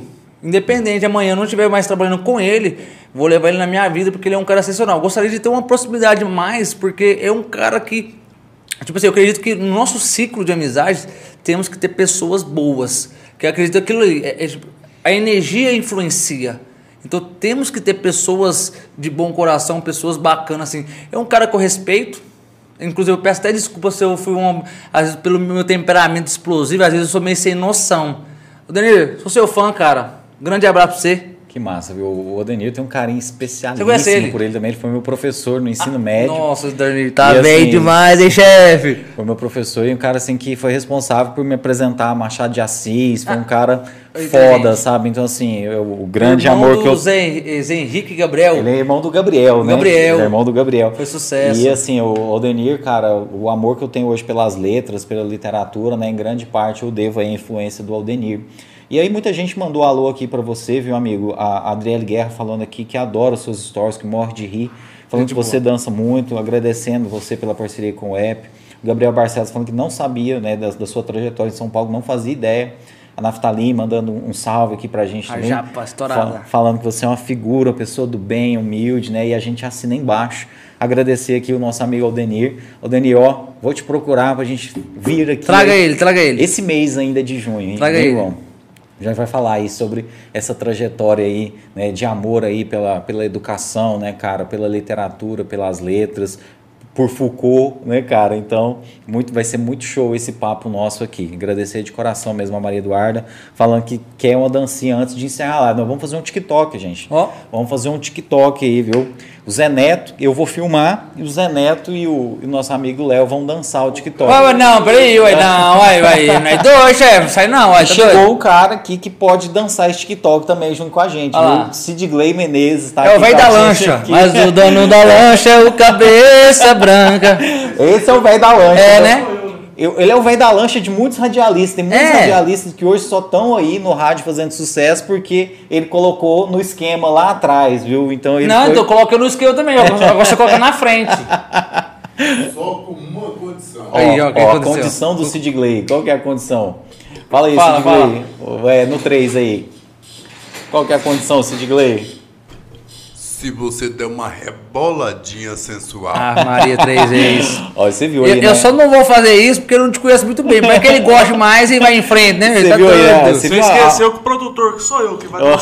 dançar aqui o Ó, vocês viram aí nessa voz a- aveludada do viu? Gley, né, cara? O Sid, É o Cid Gley Moreira aqui do cara- Cerrado. Cara, gente, pô, nós vamos trazer o Sid Gley aqui também. Isso- A gente vai ter que fazer um, um episódio especial porque ele faz o programa de segunda a sexta na rádio. Então a gente vai fazer no horário diferenci- diferenciado. Ó, vai ter novidade em breve aí, viu, É. gente? Vai ser coisa bacana aí. O Sid Gley em breve tá com muitas novidades, a gente vai trazer ele aqui. Mas, pessoal, agradecer as pessoas que estão acompanhando a gente também no Facebook. Não acabou o nosso papo ainda, viu? A gente estava só mandando uns abraços aqui. Ainda tem muita coisa boa para falar. Mas, Léo, é, a partir do, do momento ali, a, a gente pulou uma, uma parte grande ali da sua vida, depois do momento que você saiu lá do Rio Quente Resorts, né, que você fazia o trabalho de lazer lá, para onde você foi após sair de lá? Como que foi a gente contar um pouquinho da trajetória até você tomar essa decisão de ir para São Paulo? Era um assunto que eu ia entrar, eu ia te interromper, ainda bem que eu não interrompi. Você vê, nossa conexão tá boa. Não, então, tá hein? boa, tá doido. O Wi-Fi aqui tá fibra ótica. O que acontece? É, como eu disse para você, é, eu, eu tinha referência pelo meu jeito de lidar com as crianças, mas mesmo aprendendo a- em relação à dança e pegar o microfone, eu nunca tive oportunidades. Foi aonde que o, o primeiro a capacitação que eu fiz foi a Zumba, que na época estava estourada. Só que eu não tinha essa oportunidade e ninguém acreditava que eu seria capaz. Foi onde que eu cheguei na irmã Elisa, famosa irmã Elisa, queridíssima irmã Elisa lá da Sejuve, Associação Centro Juvenil pela Vida. Trabalho maravilhoso. Santa né, cara? Sou filho de sou filho de Caldas Novas, filho do Santa Efigênia. Cresci no Santa Efigênia na, na rua é, na rua é, não é possível que eu esqueci agora aqui, rapaz, acredita? Ok, ok, ok. Ok, mas- Oi. Será que você nasceu Rua João? Silvestre de Moraes, quadra 27, lote 4. Lembrei. Você viu, né? CEP 75 mil, não brinquei. Eu era o famoso pé de Todd. filho. A, a terra era dessa grossura que você pisava, o pessoal era malvedista, você afundava lá dentro. Bom demais. E eu, eu comecei a frequentar a Sejuve, porque minha mãe era catequista. E a Sejuve, eu lembro que lá a praça era, era. Não tinha praça, tinha o canteiro, que era só teste, um trieiro no meio. E a irmã Elisa nem lá era ainda. Era outra irmã, que eu não me recordo o nome dela agora, que inclusive que Deus o tenha, faleceu já. Foi antes da irmã Elisa vir. Foi a irmã Elisa. Rapaz, você é velho, hein, bicho? Não, não, não, não desse tanto também não. Aí depois de um, de um pequeno período, aí chegou a irmã Elisa. Depois que a irmã Elisa chegou, ela deu outra vida para aquela Sejuve. Eu vou falar para você, é uma mulher que tipo, eu tenho ela como minha avó, porque eu identifico com minha avó, que minha avó também é muito guerreira, minha avó, ela não gosta de depender das outras, minha avó é ignorante, ela não gosta de depender de ninguém. Ela, ela que gosta de mandar em tudo. Aí o que acontece? A irmã Elisa, ela articula tudo, ela manda em tudo, ela, ela, ela tem postura e ela faz. Ela, ela sim ama o que ela faz. Então, eu cresci ali com a irmã Elisa, fazendo catequese, as brincadeiras dos jovens que a gente fazia. Eu fiz catequese, eh, primeira Eucaristia, eh, eh, crisma, tudo ali dentro. Então, depois que eu, eh, eu comecei, eh, me formei na Zumba, eu cheguei na irmã e falei assim, irmã, o que, que vocês fazem à noite aqui na Sejuve? Ah, meu filho, tinha informática, mas por enquanto tá meio parado. Porque a irmã Elisa, ela tinha as- os projetos, porém não conseguia executar por falta de mão de obra e, e suporte. Que tinha que pagar o professor. Então, na época, quase ninguém era voluntário, assim. Tinha que pagar. Então, o olhar era muito fraco para lá ainda, pelas autoridades, né? Então, eu falei assim, irmã, eu posso... Eu me formei agora na Zuma, eu, eu posso dar uma aula de dança aqui? Porque eu queria Você tava doido pra exercitar esse... exercitar. É, é, Igual eu falei pra você, eu não era um dominante da dança, mas eu queria ser o professor, eu não queria ser aluno, eu queria ser o professor de dança. Então, naquele período, naquele momento ali, não, é, é, tipo assim, por exemplo, tinha um espaço, tinha um local, é, eu queria ser voluntário. A irmã falou assim: Nossa, demais, precisamos dar vida à noite aqui na Sejuve. Foi onde que eu fazia aula toda segunda e quarta de graça. Vou falar pra você, na época, eu tinha que barrar, que não cabia mais gente dentro do salão. Não Cara, cabia, chefe. E olha, o salãozinho lá é, É grande, né? tipo assim, era uma média tipo assim, de 80, 90 pessoas. Com sucesso. Não cabia, porque foi uma novidade. Na época, Isso era, era como? Era, era um valor assim promocional? não, era de graça. Era de graça, de graça. gracinha. porque o- o que que tinha na minha cabeça? Quem tem condição de pagar vai pra academia. Uhum. E às vezes a família que às vezes só tem uma pessoa que tem renda, é um salário e tem tipo assim quatro pessoas, você vai pagar hoje, hoje em dia, vou colocar na realidade, uma aula na academia é 60 reais. Esses 60 reais vai fazer falta para aquela família. Então, por que, que essa família ela não tem condições? Por que, que ela não vai praticar a dança? Então, eu implantei aquilo do zero. Peguei pessoas que nunca tinham feito aula de dança, inclusive tem alunas fiéis que estão até hoje comigo. A Ivamília era uma. A Ivamília era uma. Então, tipo assim, eu implantei, então sempre foi um sucesso. Eu era, eu era magrelinho, parecia bandeira de pirata, curioso, sequinho, sequinho, sequinho. Aí eu comecei, eu tinha uns 18, 19 anos de idade. Aí eu comecei a fazer esse trabalho lá e sempre foi um sucesso, foi maravilhoso. E vou falar pra você, eu devo muito a Sejuve. Eu sou apaixonado por esse projeto e uma vez uma pessoa tentou querer me insinuar. uma pessoa tentou querer insinuar uma vez que em um programa que eu fui, ah, mas é moda, né? Ser voluntário na Sejuva.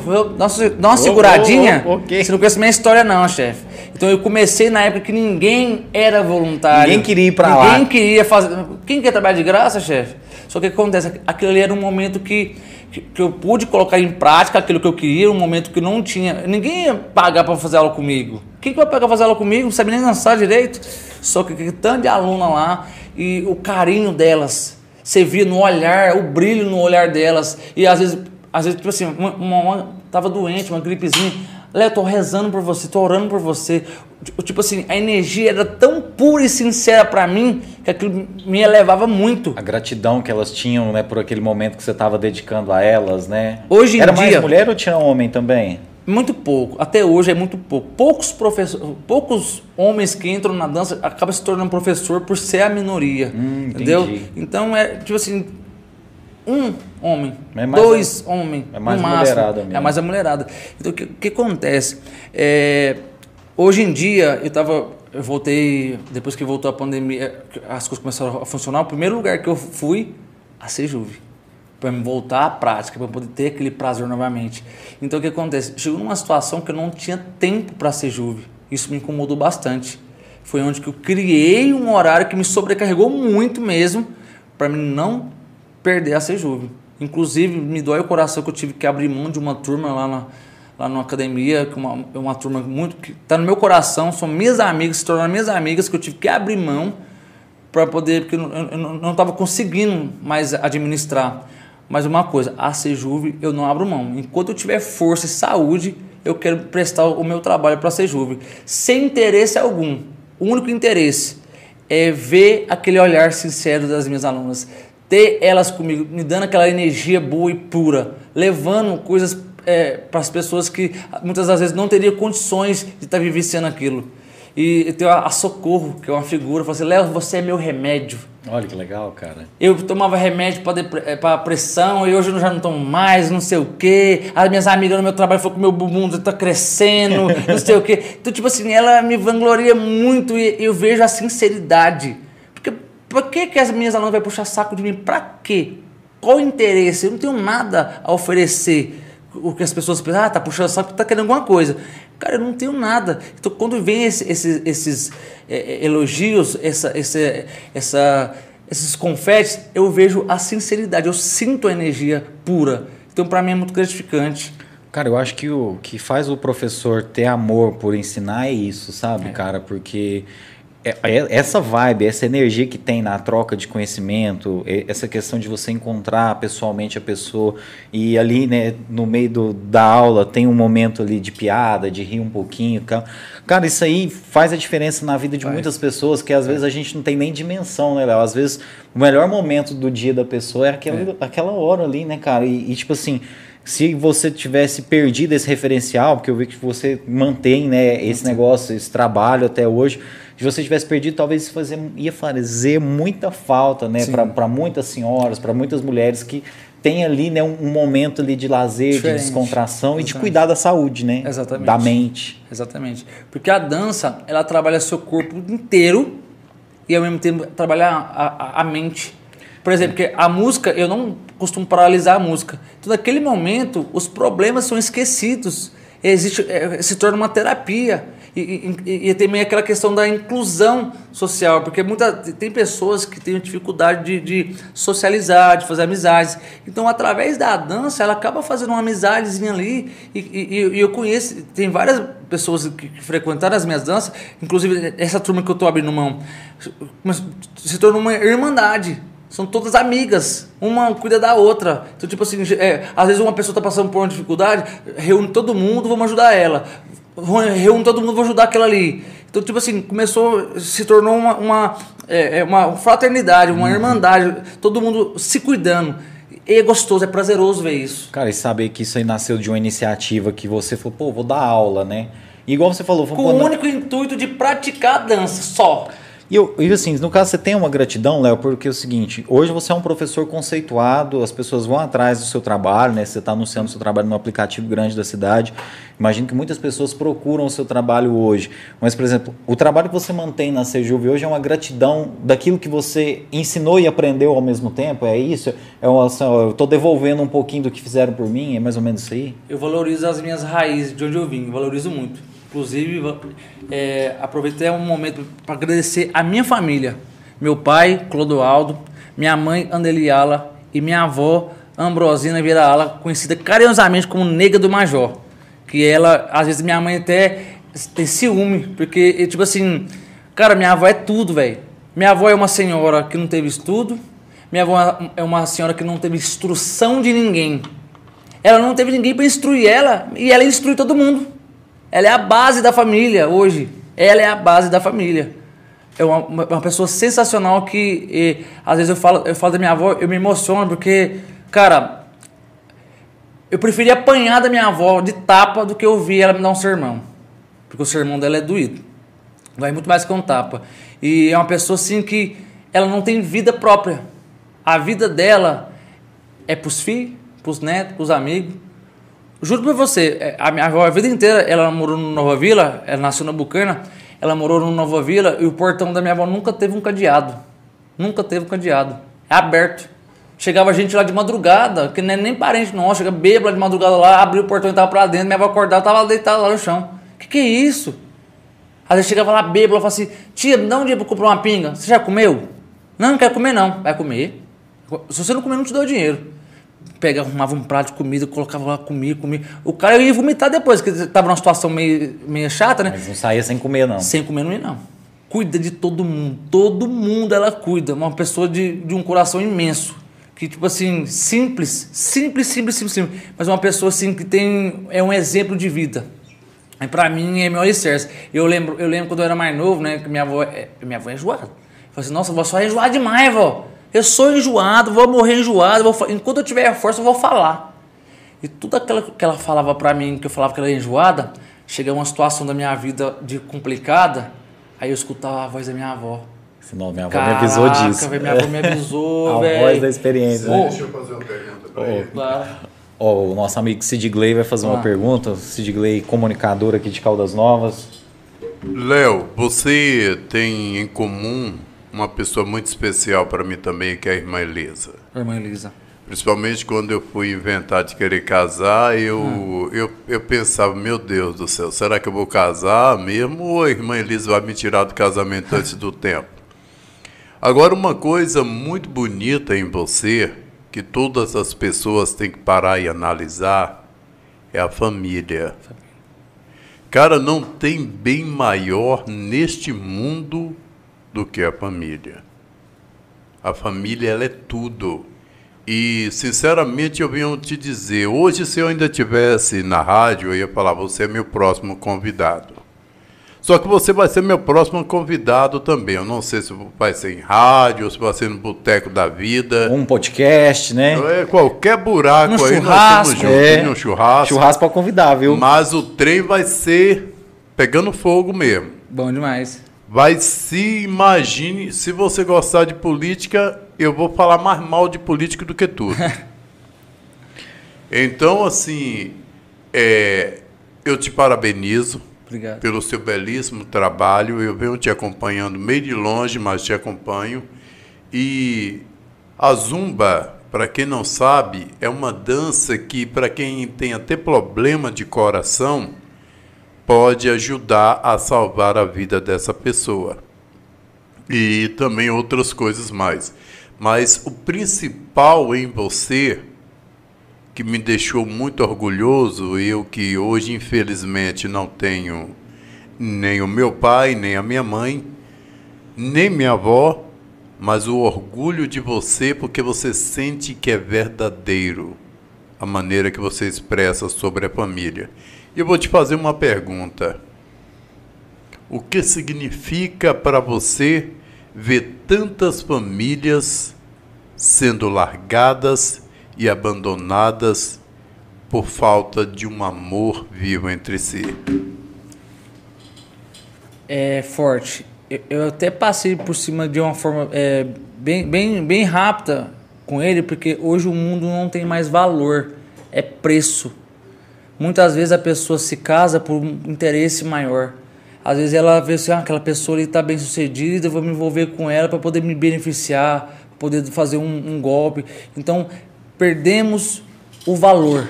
Não existe valor, é preço. Eu acredito que a falta de, de empatia, a falta de amor por si próprio.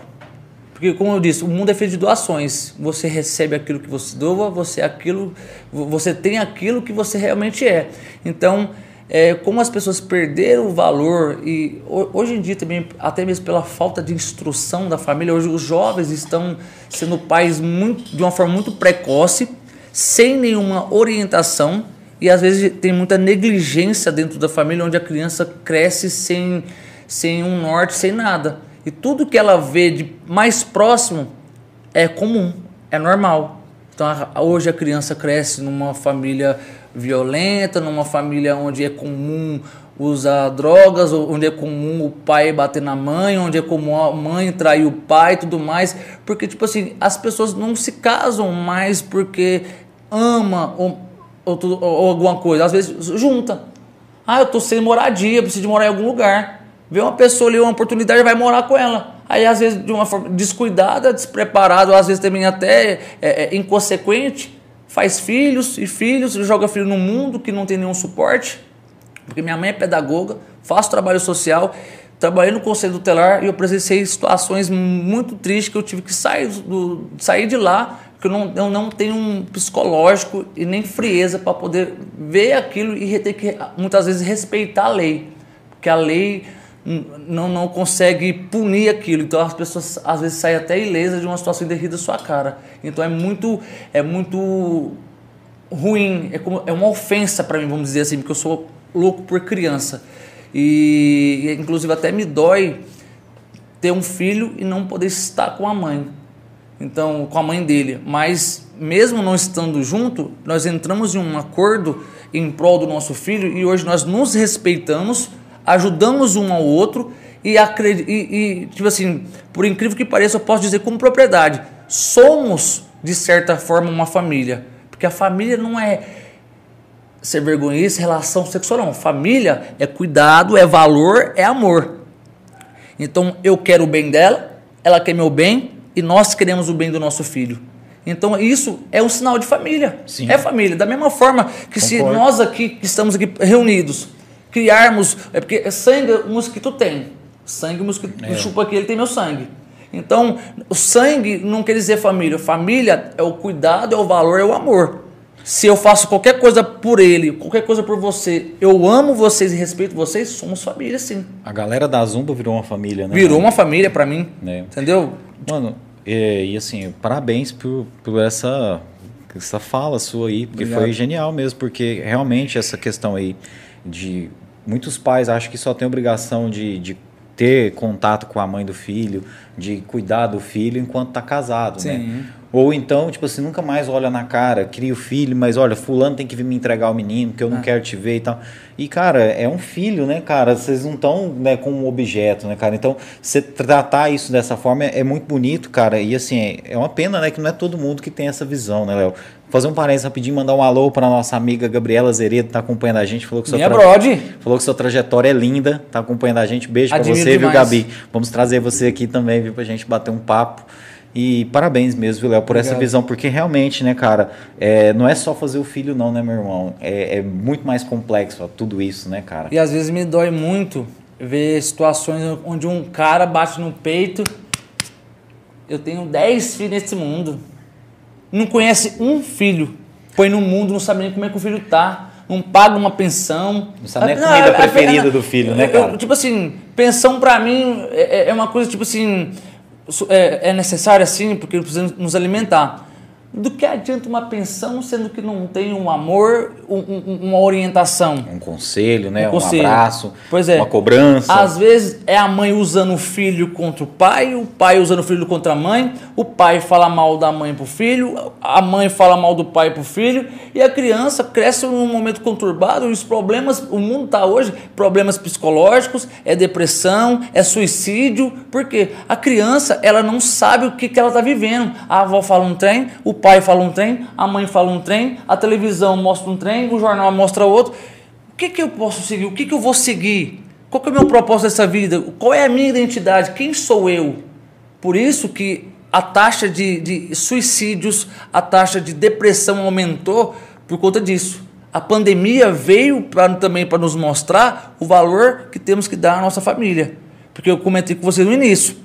No meu momento do ápice da depressão, os meus amigos sumiram. Eu não sabia, não tinha nenhum amigo. Era minha família e era a Lohane. E quando eu postei o primeiro vídeo, porque eu, eu sou dedicado, postei um primeiro vídeo pós, é, tipo, pós pandemia não, é, quando começou a voltar as coisas, porque nós estamos ainda em pandemia, né? uhum. né? Quando as coisas começaram a voltar, eu postei um vídeo com uma ediçãozinha com mais atenção, tudo mais, já começaram a chegar mensagem. Ô, Léo, vamos gravar um vídeo. Ô, Léo, porque interesse começaram a se aproximar foi aonde que eu comecei também a, a meio que filtrar certas amizades. Temos colegas, temos amigos e temos família. E muitas vezes dentro da nossa família nós não podemos considerar como família. Nós não podemos confiar. Entendeu? E, e família também só muda de endereço. Toda família tem um problema. Mas nós temos que ter a sabedoria de lidar a situação. Minha avó sempre brigava comigo, né? Uma situação, né? Às vezes um time eu vinha com ignorância para brigar comigo, e o rebelde queria retrucar, bater de frente. Minha avó ficava assim.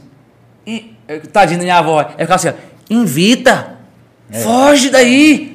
Você quer que eu sinta um pau na sua cara? Ah, mas eu tô certo, tem que brigar com meu tio. Sai daí. Aí eu ficava revoltado com a minha avó, porque minha avó, na minha cabeça, ela tava defendendo meu tio, mas não. Aí eu falava pra cá, você vai bater no seu tio? Você vai, seu tio vai, você vai enfrentar seu tio, seu tio vai te bater, aí seu pai não vai gostar, vai começar a fazer uma confusão. Você quer o quê? Você quer que a nossa família vire um inferno e comece a brigar?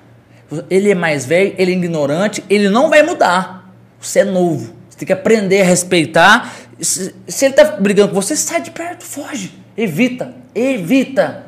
Minha avó sempre né, dizia isso para mim. Evita. Cara, é, e esse negócio da avó, dessa, dessa avó, essa mulher forte, essa mulher até às vezes brava e tal, você trouxe isso um pouco pro humor? Você traz alguma coisa, alguma referência da sua família com humor? É, é, tipo assim, claro, a, a, eu uso muito o, o, o, o linguajar, né, o estereótipo da família. Mas eu tenho em planos, guardado como laboratório, criar um, um, uma personagem idêntica à minha avó. Seria legal. Porque minha cara. avó, ela é engraçada. Minha avó, tipo assim, até ela brava, ela é engraçada. O, o, o, o não, o, como é que fala assim? O, é, como é que fala? Os ditados dela. Não sei o que que a gente. Minha, alguém tava andando fazendo um barulho. Falei, o que que é isso? Tá parecendo cavalo de tamanco. Falei, que diabo é isso, moça? Cavalo de tamanco? Aí ela foi explicar que cavalo de tamanco é cavalo com ferradura, hum. que fazia o um barulho semelhante de tamanco.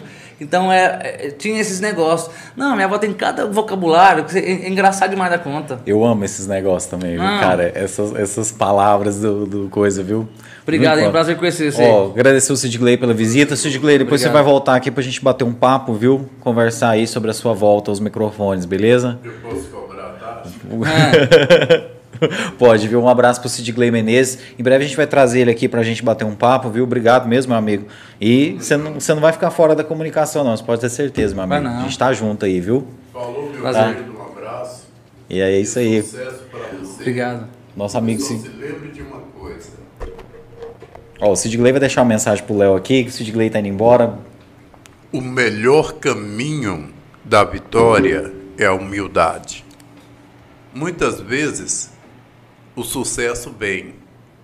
Eu, por exemplo, já fui um cara que apresentei um clube e quando eu comecei a falar, as pessoas, principalmente as mulheres, devido à minha voz naquela época, começaram a elogiar e gritar Sid Gley, Sid Gley, mais do que o cantor, e era um dos melhores cantores da época que era o Laírton dos teclados, que estava fazendo o maior sucesso em Águas Lindas.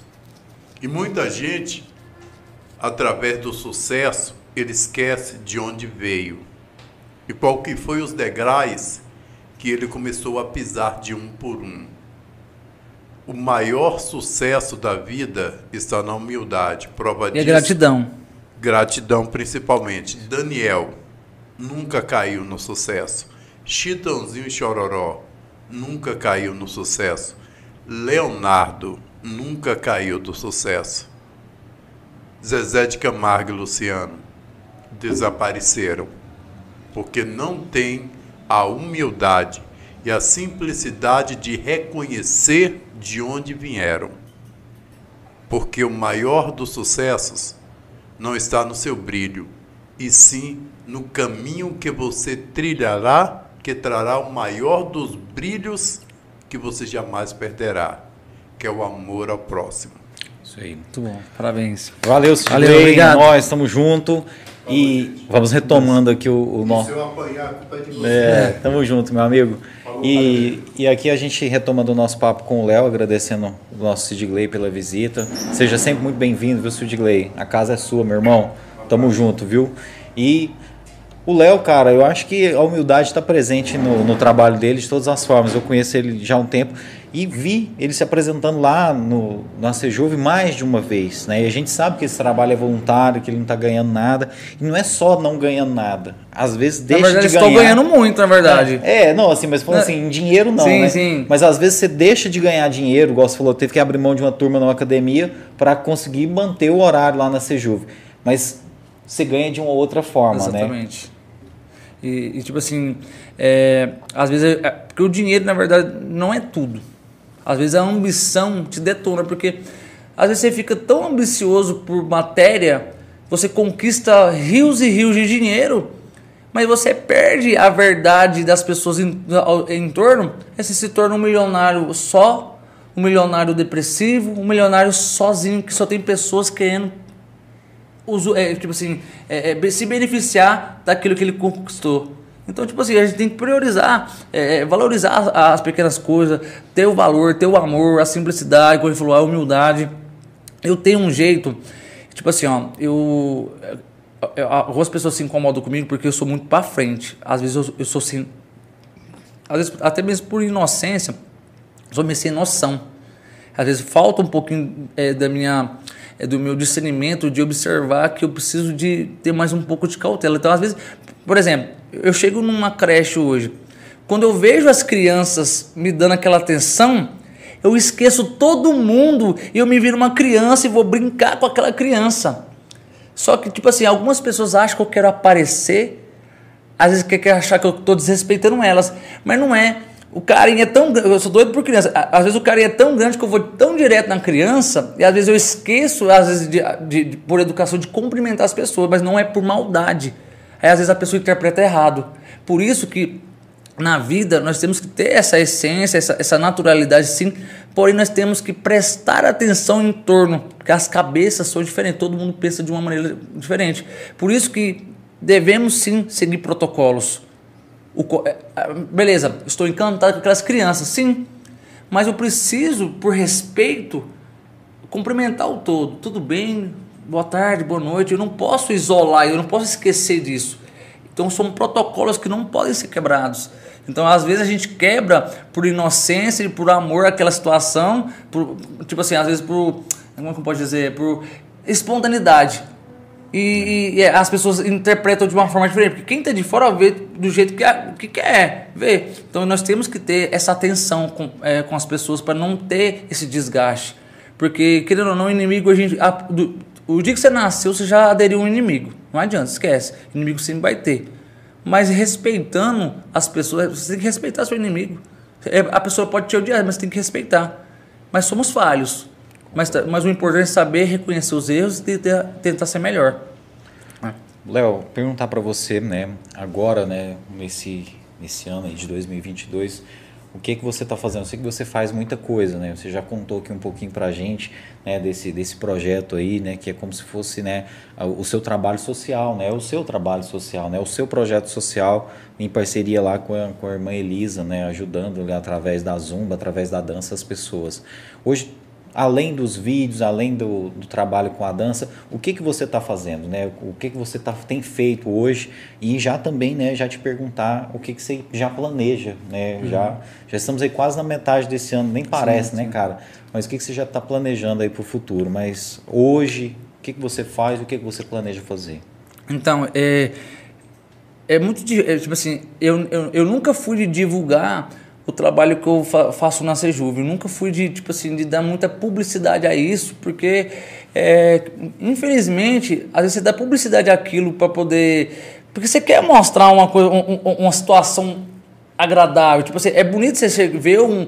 É, por exemplo, eu dançando com as meninas. Mas por olhares maldosos, parece que eu estou querendo me beneficiar com aquilo. Só que é, é, eu até agradeço mais uma vez a oportunidade de estar expondo a minha vida aqui para as pessoas entenderem que eu não, eu não, não cheguei foi hoje na Sejuve, não foi esse ano. Eu tenho uma vida, eu tenho, eu tenho, eu tenho uma história ali dentro. Entendeu? Ninguém pode me tirar isso porque eu cresci, eu faço parte daquele ali. Eu era criança, não sabia de nada, vivia ali dentro. Minha mãe é catequista ali dentro. Então, é, hoje, atualmente, eu, eu sou, estou lotado na Secretaria de Educação, mas é daqui acredito que semana que vem, daqui uns dias, estarei como assessor parlamentar do vereador Hudson Matheus, que tem o meu carinho, tem o meu respeito. E é até engraçado porque eu sou um cara antipolítica. Nunca gostei de forma alguma de política e nem tenho planos políticos para minha vida, de forma alguma. Só que, como eu disse no início, foi um cara que, eu juro para você, sempre fomos amigos e às vezes, às vezes tinha alguns momentos que ele fazia alguns convites e eu sempre fui mais, mais caseiro, nunca fui de, de ficar. Eu gosto de estar no palco, gosto de fazer ações, mas em festas, essas coisas eu nunca fui de me envolver muito. E às vezes ele me chamava a fazer alguns convites, né? Eu nunca aparecia. E quando eu aparecia, eu falava, nossa, chegou. Não, o que, que é isso? Então, tipo assim, eu sempre tive é, a sinceridade dele, da forma que ele, ele é, me trata. Não só a mim, mas todos que estão com ele, são amigos dele. Ele defende, ele briga a vida inteira ele foi um cara assim, cheio de amizades, um cara que gosta de ajudar as pessoas. E quando eu estava naquele momento de depressão, ele falou assim: Léo, eu vou. Eu lancei minha pré-candidatura e eu vou entrar como vereador. Eu preciso de você. Eu desdenhei dele. Ele falou: Não, moço, presta atenção, você vai ser vereador. O que, que eu vou influenciar na sua vida? Eu falei: Não, cara, eu preciso de você. Ser um cara que tem um coração bom, um cara que vai somar de uma forma muito positiva é, é, na minha campanha e, e na minha carreira política. Eu quero você comigo. E mesmo assim, eu tive objeções, porque eu não, eu não acreditava em mim. E o, e o cara acreditava em mim. Mesmo eu gordo, largado, abandonado, sem rumo, ele acreditou, me deu oportunidades e briga por mim a vida inteira. Ele briga por mim, não só por mim, pelos amigos dele. Ele é defensor dos amigos. Isso é uma coisa que eu admiro. E, e sobre a família. Ele protege a família, protege os amigos dele. Ele é um cara assim, sensacional que tem meu respeito. O povo fala que eu sou puxa-saco, eu sou mesmo. Sou puxa-saco porque o cara tem meu respeito. Da mesma forma que eu admiro a minha avó, minha mãe, meu pai, minha família, eu admiro ele. Porque ele sempre me respeitou, sempre acreditou em mim e nunca me abandonou. Tem meu respeito. Sou assessor dele, sou criador de conteúdo, Porém, ultimamente eu não, não venho postando muita coisa pela falta de tempo mesmo. Porque eu abraço tantas coisas que às vezes aquilo que me dá mais. Tipo, dá mais acho que tudo que eu faço me dá prazer, mas aquilo que eu almejo tanto, eu não consigo executar por poder ser muito solícito. Eu quero ajudar todo mundo e às vezes o meu objetivo eu deixo um pouco de lado. A minha, o meu pessoal eu deixo um pouco de lado para poder vivenciar a vida das pessoas. Porque eu me identifico muito com a minha avó, que é, uhum. ela é desse jeito. E é, muitas vezes me prejudica. Né? Então eu, eu gostaria muito de, de me dedicar um pouco mais na criação de conteúdo para a internet, que eu gosto, eu gosto de ver os comentários, o carinho das pessoas. As pessoas gostam de gostam te ver também, disso, né, cara? Eu vejo pelos depoimentos a diferença que faz na vida das pessoas. E também, além disso, eu sou, é, sou professor de dança, né? Como a gente estava falando sobre isso, e faço animação hoje no Resort do Lago, onde, vamos colocar assim, eu não preciso, mas eu não consigo ficar sem aquilo ali. A é... recreação foi minha base. Eu tá gosto daquilo, veia, tá né? na veia. Eu amo aquilo ali. E hoje eu montei um estilo diferente de recreação. Porque a recreação é o quê? Brincadeiras e jogos de piscina. Só que então eu não me considero mais um recreador, não desmerecendo a classe, que eu tenho meu respeito e acredito que é nesse faz necessário.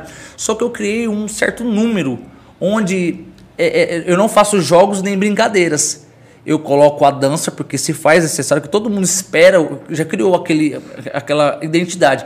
É necessário ter a dança, porém eu danço um pouquinho coisa à toa, porque a pessoa está na piscina. Então eu preciso interagir. Eu, começo, eu, já, é, eu já crio um show de stand-up de uma forma muito espontânea. Onde eu começo a brincar com um casal, brinco com um cara sozinho, brinco com o outro ali, e começo a fazer brincadeiras onde passar horas ali, eu tô ali zoando a galera. Então é uma forma muito natural que eu gosto muito. Isso, isso me preenche também bastante, entendeu? É, cara, eu acho que você tem muito talento, acho Sim. que você deve investir, né? Tenta aí arrumar um espacinho nessa agenda aí, porque eu tenho certeza que a galera gosta muito dos seus vídeos, né? É muito engraçado. É, a gente comentou aqui as pegadinhas também uhum. do, do, YouTube, né? Mas no Instagram também, né? Você e o JC tem feito um trabalho incrível, Sim. cara. É, eu vi recentemente o, o, vídeo lá que a, que a esposa do JC falou: oh, não aguento mais, você é. dá um jeito, não sei o quê, nesse amigo seu, e no final é. das contas ele prefere ficar com o amigo. Né? Exatamente. Né? E, é, e, é, muito engraçado esse negócio, porque é uma coisa assim, é um, um, momentinho ali que a gente tira do dia, cara, e dá uma risada espontânea, ver uma coisa boa na internet é muito Sim. legal, porque Acaba que a hora que a gente está ali rolando ali a timeline ali, cara, é. a maior parte das coisas, a gente que ainda segue um, um, um, portal de notícias, outros, a maior parte das coisas é coisa ruim, né, é. cara? E é, e é gente, às vezes, igual você falou, utilizando a internet para se promover, usando política e tal e tal. Então a gente, quando tem um momento ali de poder se desconectar, é muito bom. Mas a, o humor, ele, além de ser uma coisa que te dá prazer, ele trouxe benefício para você financeiro ou é uma coisa que você faz apenas por amor? Cara, de uma forma muito natural, mas antes de, de concluir isso aí, eu preciso de falar um pouco do JC, porque um cara assim, não, não, nunca foi meu amigo, não conhecia, mas acompanhava ele nas redes sociais e o cara eu ficava muito empolgado com ele. Eu, eu, eu sempre fui fã dele. Eu vou falar pra você, eu sou fã do JC. Tentamos inúmeras vezes é, é, é, nos encontrar, gravar vídeo, nunca deu certo. Uma, antes de eu ir para São Paulo, gravamos um vídeo. Só que depois eu fiquei incomodado, o vídeo ficou muito. Tipo assim, o conteúdo era massa, porém o, a forma que eu, que eu inventei de gravar não, não fluiu da forma que eu pensava na minha cabeça. Então acabou que esse vídeo não foi pro ar.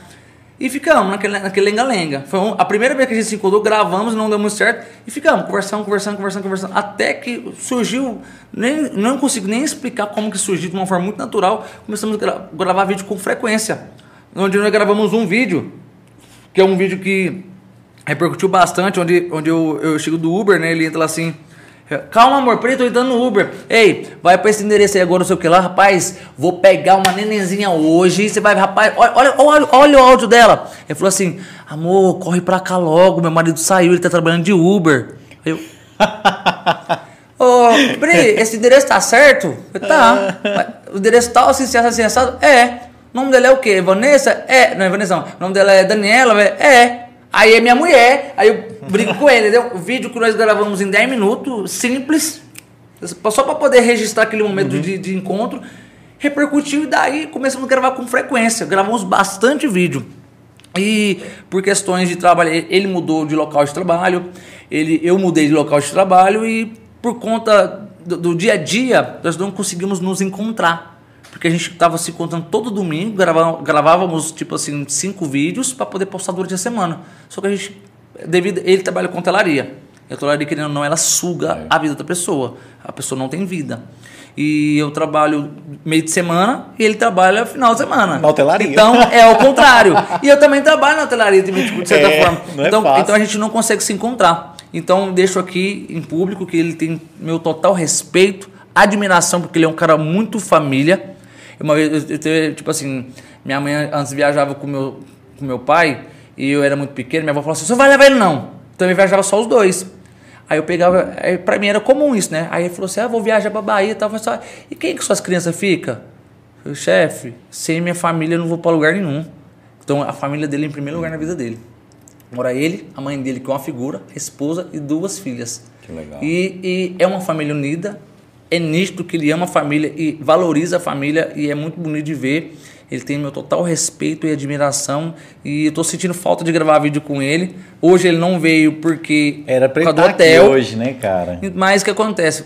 Acredito que vou tentar, vou, vou me esforçar e vamos voltar a gravar vídeo novamente. Entendeu? Com certeza, Ah, cara. e, vou tem que responder, né? A É, pergunta lá. e dá um salve pro, pro JC, viu? O JC era pra estar aqui hoje, mas É. teve uma emergência no trabalho, não conseguiu vir. Mas eu falei pra ele, ó, a gente vai fazer o outro, Com ele. tra- é, É trazer necessário. você aqui É pra tem conversar. história pra contar. né? Então pode ficar tranquilo, JC, você vai estar aqui com a gente. E Corta pra mim, meu irmão, corta pra cá. JC, I love you.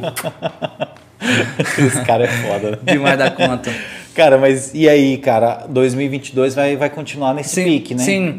Então o que acontece? Claro, eu não, eu não pretendo abandonar o meu trabalho tão cedo, porque é necessário, eu criei um certo vínculo que acabei sendo. é- é- é- como diz? Eu sou importante, ele é importante, so- somos importantes um para o outro. Vocês se ajudam, A né? nossa, na verdade, eu vou- eu vou falar em termos geral. A nossa equipe, cada um tem sua importância. Ninguém é mais que ninguém. Isso é uma outra coisa que eu admiro a ele. Ninguém é melhor que ninguém. Todo mundo tem um espaço.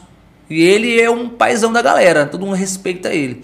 E o que acontece? Só que eu pretendo me organizar, é abrir mão de algumas coisas, porque é necessário você abrir mão de algumas coisas para conquistar outra. Porque eu quero me organizar para poder focar um pouco mais nas redes sociais. E eu tenho um, um projetinho assim que eu empolguei, desanimei por questões de pessoas, empolguei, empolguei, mas ele está no meu coração e eu acredito que eu vou concluir. Não quero colocar agora, é, é, não quero expor para poder surpreender e até mesmo para poder não gerar especulações. Mas existe alguma coisinha para o próximo semestre que eu quero executar sim, como porque eu vejo um potencial muito grande em Caldas Novas.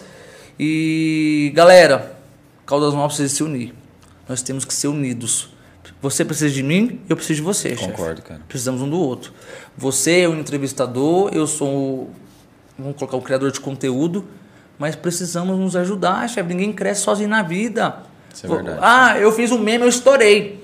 Só, quando você estoura, é, é tipo assim, a repercussão é tão grande que você não consegue administrar tudo. Você precisa de um assessor, você precisa de um câmera, você precisa de um, de, um editor.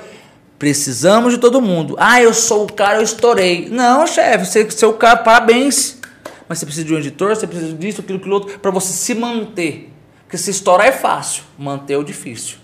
Se você é soberbo e acha que você não precisa de ninguém, você não consegue manter. Precisa de pessoas ao seu redor, assessoria jurídica, assessoria pessoal, câmera, tudo. Precisa, é necessário. Então, galera, vamos nos unir, vamos. Outra coisa aqui. O que eu ouço? Caldas Novas é uma roça. Caldas Novas é uma porcaria. Essa cidade é uma. Eu escuto muitos moradores falar isso. Eu morei em Porto Seguro, Araxá, Minas Gerais, morei em São Paulo, capital.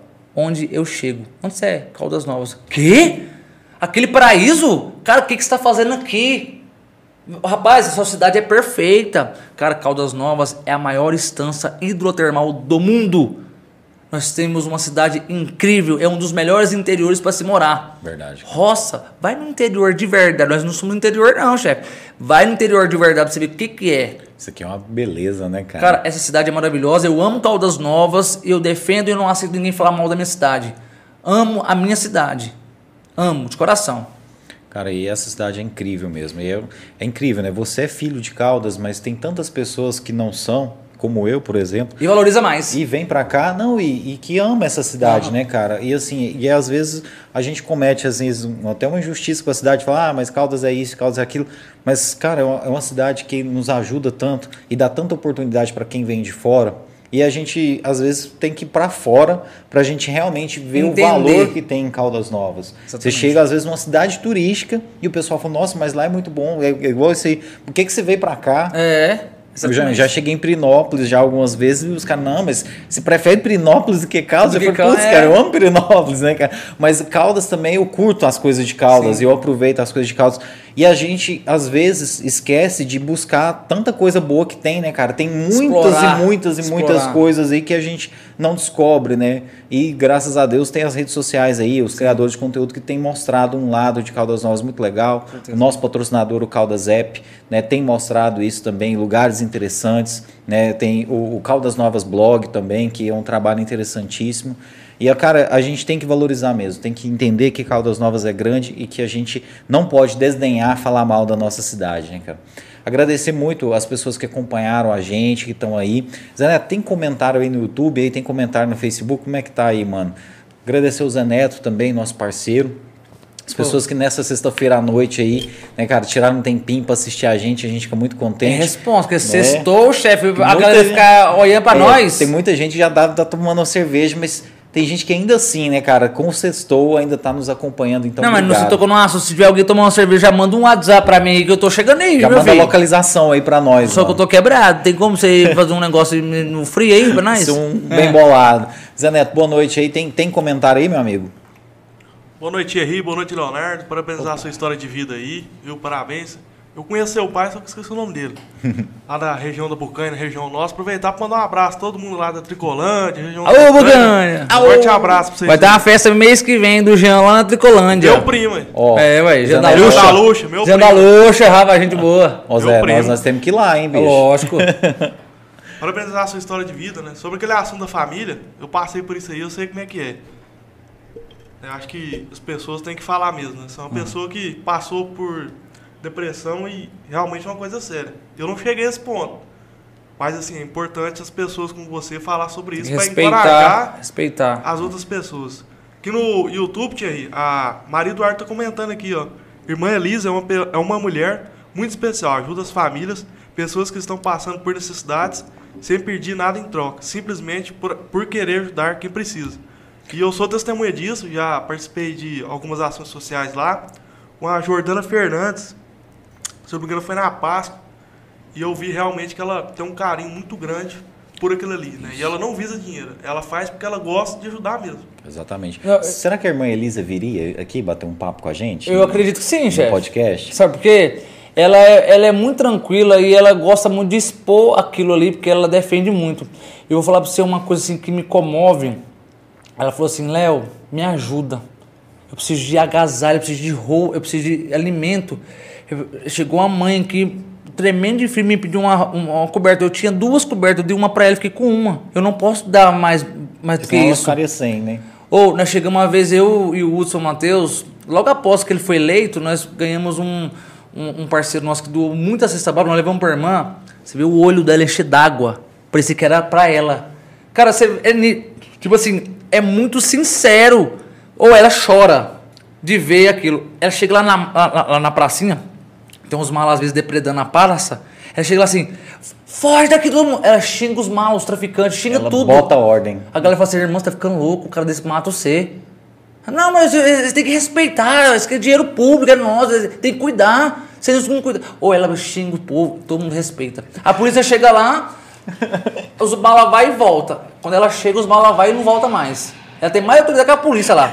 Fih, ela é diferenciada. Ela é muito respeitada, né? E assim, eu, é por conta do exemplo, né? É, exemplo. Todo mundo não é o que ela fala, é o que ela faz. Né? O que ela faz, é, até porque ela nem fala muito, né? Ela mais faz do que fala, né, cara? É que até porque ela também ela tem um, é, existe um voto de castidade, né? Ela, ela fez o voto de coração e ela tem que é, é, o voto dela ela abre mão da família e de qualquer coisa de valor em prol para servir as pessoas. E ela leva a sério esse, esse, esse voto dela. Eu, eu- eu posso estar falando até besteira, mas é mais ou menos isso, esse voto. Porque ela, ela vive só em torno das pessoas. Eu Inteligente. Inteligente fa- fala, como é que é? É, A cidade do Vaticano fala o quê? É, italiano. italiano. Rapaz, você vê ela falando, "Ah, não sei o que. Meu divino, Peter, o que tá acontecendo Fala italiano. Rapaz, profissional. Não, nós vamos tentar trazer ela aqui, você vai ajudar a gente. Vou. Ela vem sim. Eu acredito acho que ela vem acho sim. vai ser uma grande aula pra gente aqui, É. viu? Gente, e fazer a última pergunta aqui pro nosso amigo Leon- Leonardo.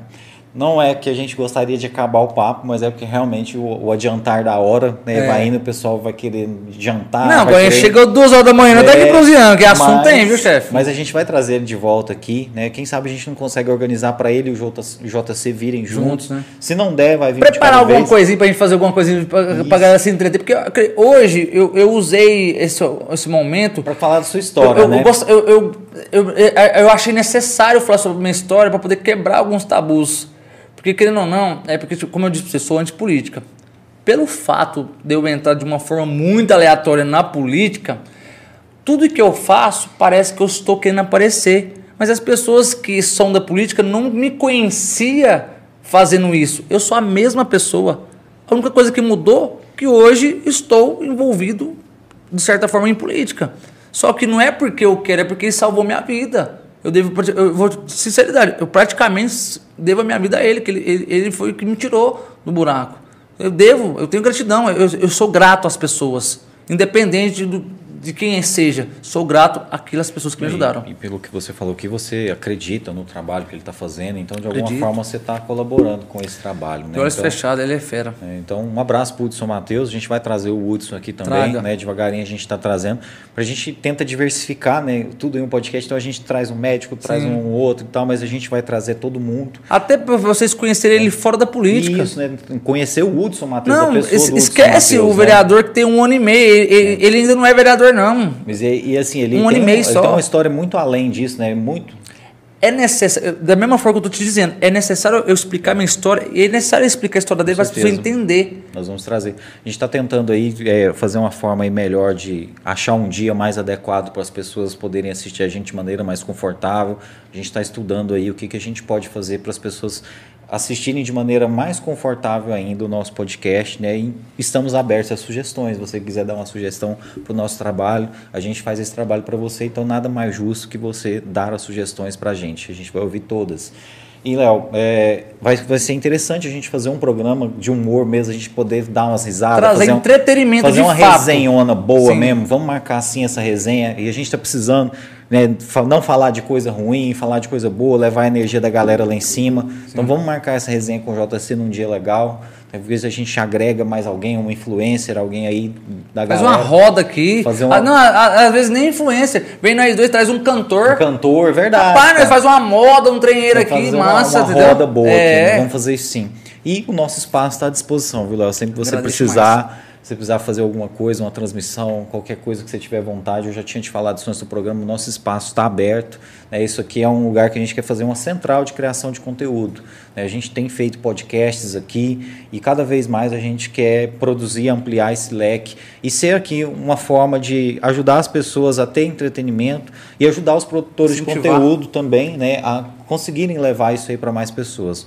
E a nossa intenção é essa, cada vez dar mais qualidade à nossa parte técnica para poder fortalecer essa galera. Mas, Léo, a mensagem final que você deixa para as pessoas, é, o que, que você está esperando né, de, de tudo isso aí que está por vir, né, esse trabalho que você vai começar na Câmara, né, esse trabalho que você ainda vai fortalecer na rede social e deixar uma mensagem final para as pessoas que te acompanham né, e mais uma vez te agradecer por você ter participado desse papo aqui com a gente tão bacana que a gente vai encerrar só porque realmente a gente precisa. É necessário, Eu né? preciso encerrar mais a, a vontade Porque da a- gente continuar batendo um eu- papo aqui. eu Gostei tanto do clima que no início eu estava muito nervoso. Se soltou, né? Eu Cara, falei que você é de boa. ó, Tranquilinho aqui, né? Fica à vontade. dormir aqui, é, moço, eu quero ficar aqui. Então, tipo assim, é muito. É, é- é, tipo assim, é aquele negócio do dom. É, nem todo mundo consegue é, é, permanecer. Por exemplo, se você não me perguntar, eu, eu vou acabar meu assunto. Trava, né? Eu travo. É necessário ter uma pessoa que tenha aquele gatilho, aquela, aquela malícia de falar assim: eu vou perguntar isso, vou, explo- vou explorar ele. Então você, você tem essa, essa tranquilidade, essa naturalidade de explorar o seu convidado. Então, estou muito feliz por isso, porque Que isso, o repertório acaba. Então você consegue. é, o, o- assunto quase morrendo, você vai lá e levanta outra. Porque nós falamos de tanta coisa aqui. Verdade, cara. Tanta coisa. Então, tipo assim, para finalizar, então, em relação a, a esse trabalho, é, o que acontece? Nunca fui político, porém, essa situação me fez é, dar uma. é, tipo assim, fez o- os meus trabalhos sociais pessoal que eu tinha tomar uma proporção maior. Então, de certa forma, é, é, é, como é que fala? Ah, o benefício dos meus trabalhos foi ampliado pelo poder que hoje o Hudson Matheus tem e ele abraça. Uma coisa que me identifica. Ah, mas o Léo tá aparecendo demais. Não, meu filho, vaza, apruma, estoura, explode, porque ele pensa: quanto mais o Léo crescer, melhor para mim, porque meu amigo, estou- ele tá junto comigo e eu sei que ele vai ser grato a mim. Então ele sabe que quanto mais eu crescer, vai refletir nele de certa forma. Eu nunca vou esquecer o que ele fez por mim, nunca, jamais. E além disso, e uma mensagem que eu deixo é o seguinte: os problemas, o é aqui, né? Os problemas que nós temos na vida é uma prova. Suponhamos aqui na escola nós estudamos e fazemos provas para poder ver se realmente entendemos e aprendemos o conteúdo. E na vida é, é a mesma coisa. Todos os problemas que acontecem na nossa vida vêm para nos testar. Todo mundo tem um merecimento, todo mundo tem um prêmio. Só que aquele prêmio, aquele merecimento, chegar na sua vida é, no momento errado, você coloca tudo a perder. Porque você não vai ter maturidade nem experiência para poder administrar aquele merecimento. Os problemas e a dificuldade nos prepara para poder receber o merecimento e poder usufruir da, mesma, da, da, da, da melhor forma possível. E outra coisa, gratidão, humildade, valor e amor. Ame aquilo que você faça. Faça por amor, faça de coração. Doe coisas boas. Leve para sua vida coisas do bem. O mundo ele é redondo. Tudo volta para sua vida, seja bom ou ruim. Seja natural, seja tranquilo, não importe, não importe com a, com a, é, é a opinião das pessoas. Muitas opiniões vêm para poder nos desanimar e para ser interrompido aquele lindo trabalho que você vem executando. Então eu acredito em você. Especialize, ame, dedica. Tudo vai voltar para você. Fica aqui meu grande abraço. Leonardo Ala, me acompanha. É isso aí, pessoal. Acompanhe aí o Leonardo Ala, nosso amigo, nosso irmão. Acompanhe também o nosso podcast através do Instagram, arroba Tudo em Um Podcast, e no Facebook, facebook.com barra Tudo em Um Podcast. Lembrando que esse papo nosso aqui... Eu esqueci do negócio. Fica à vontade.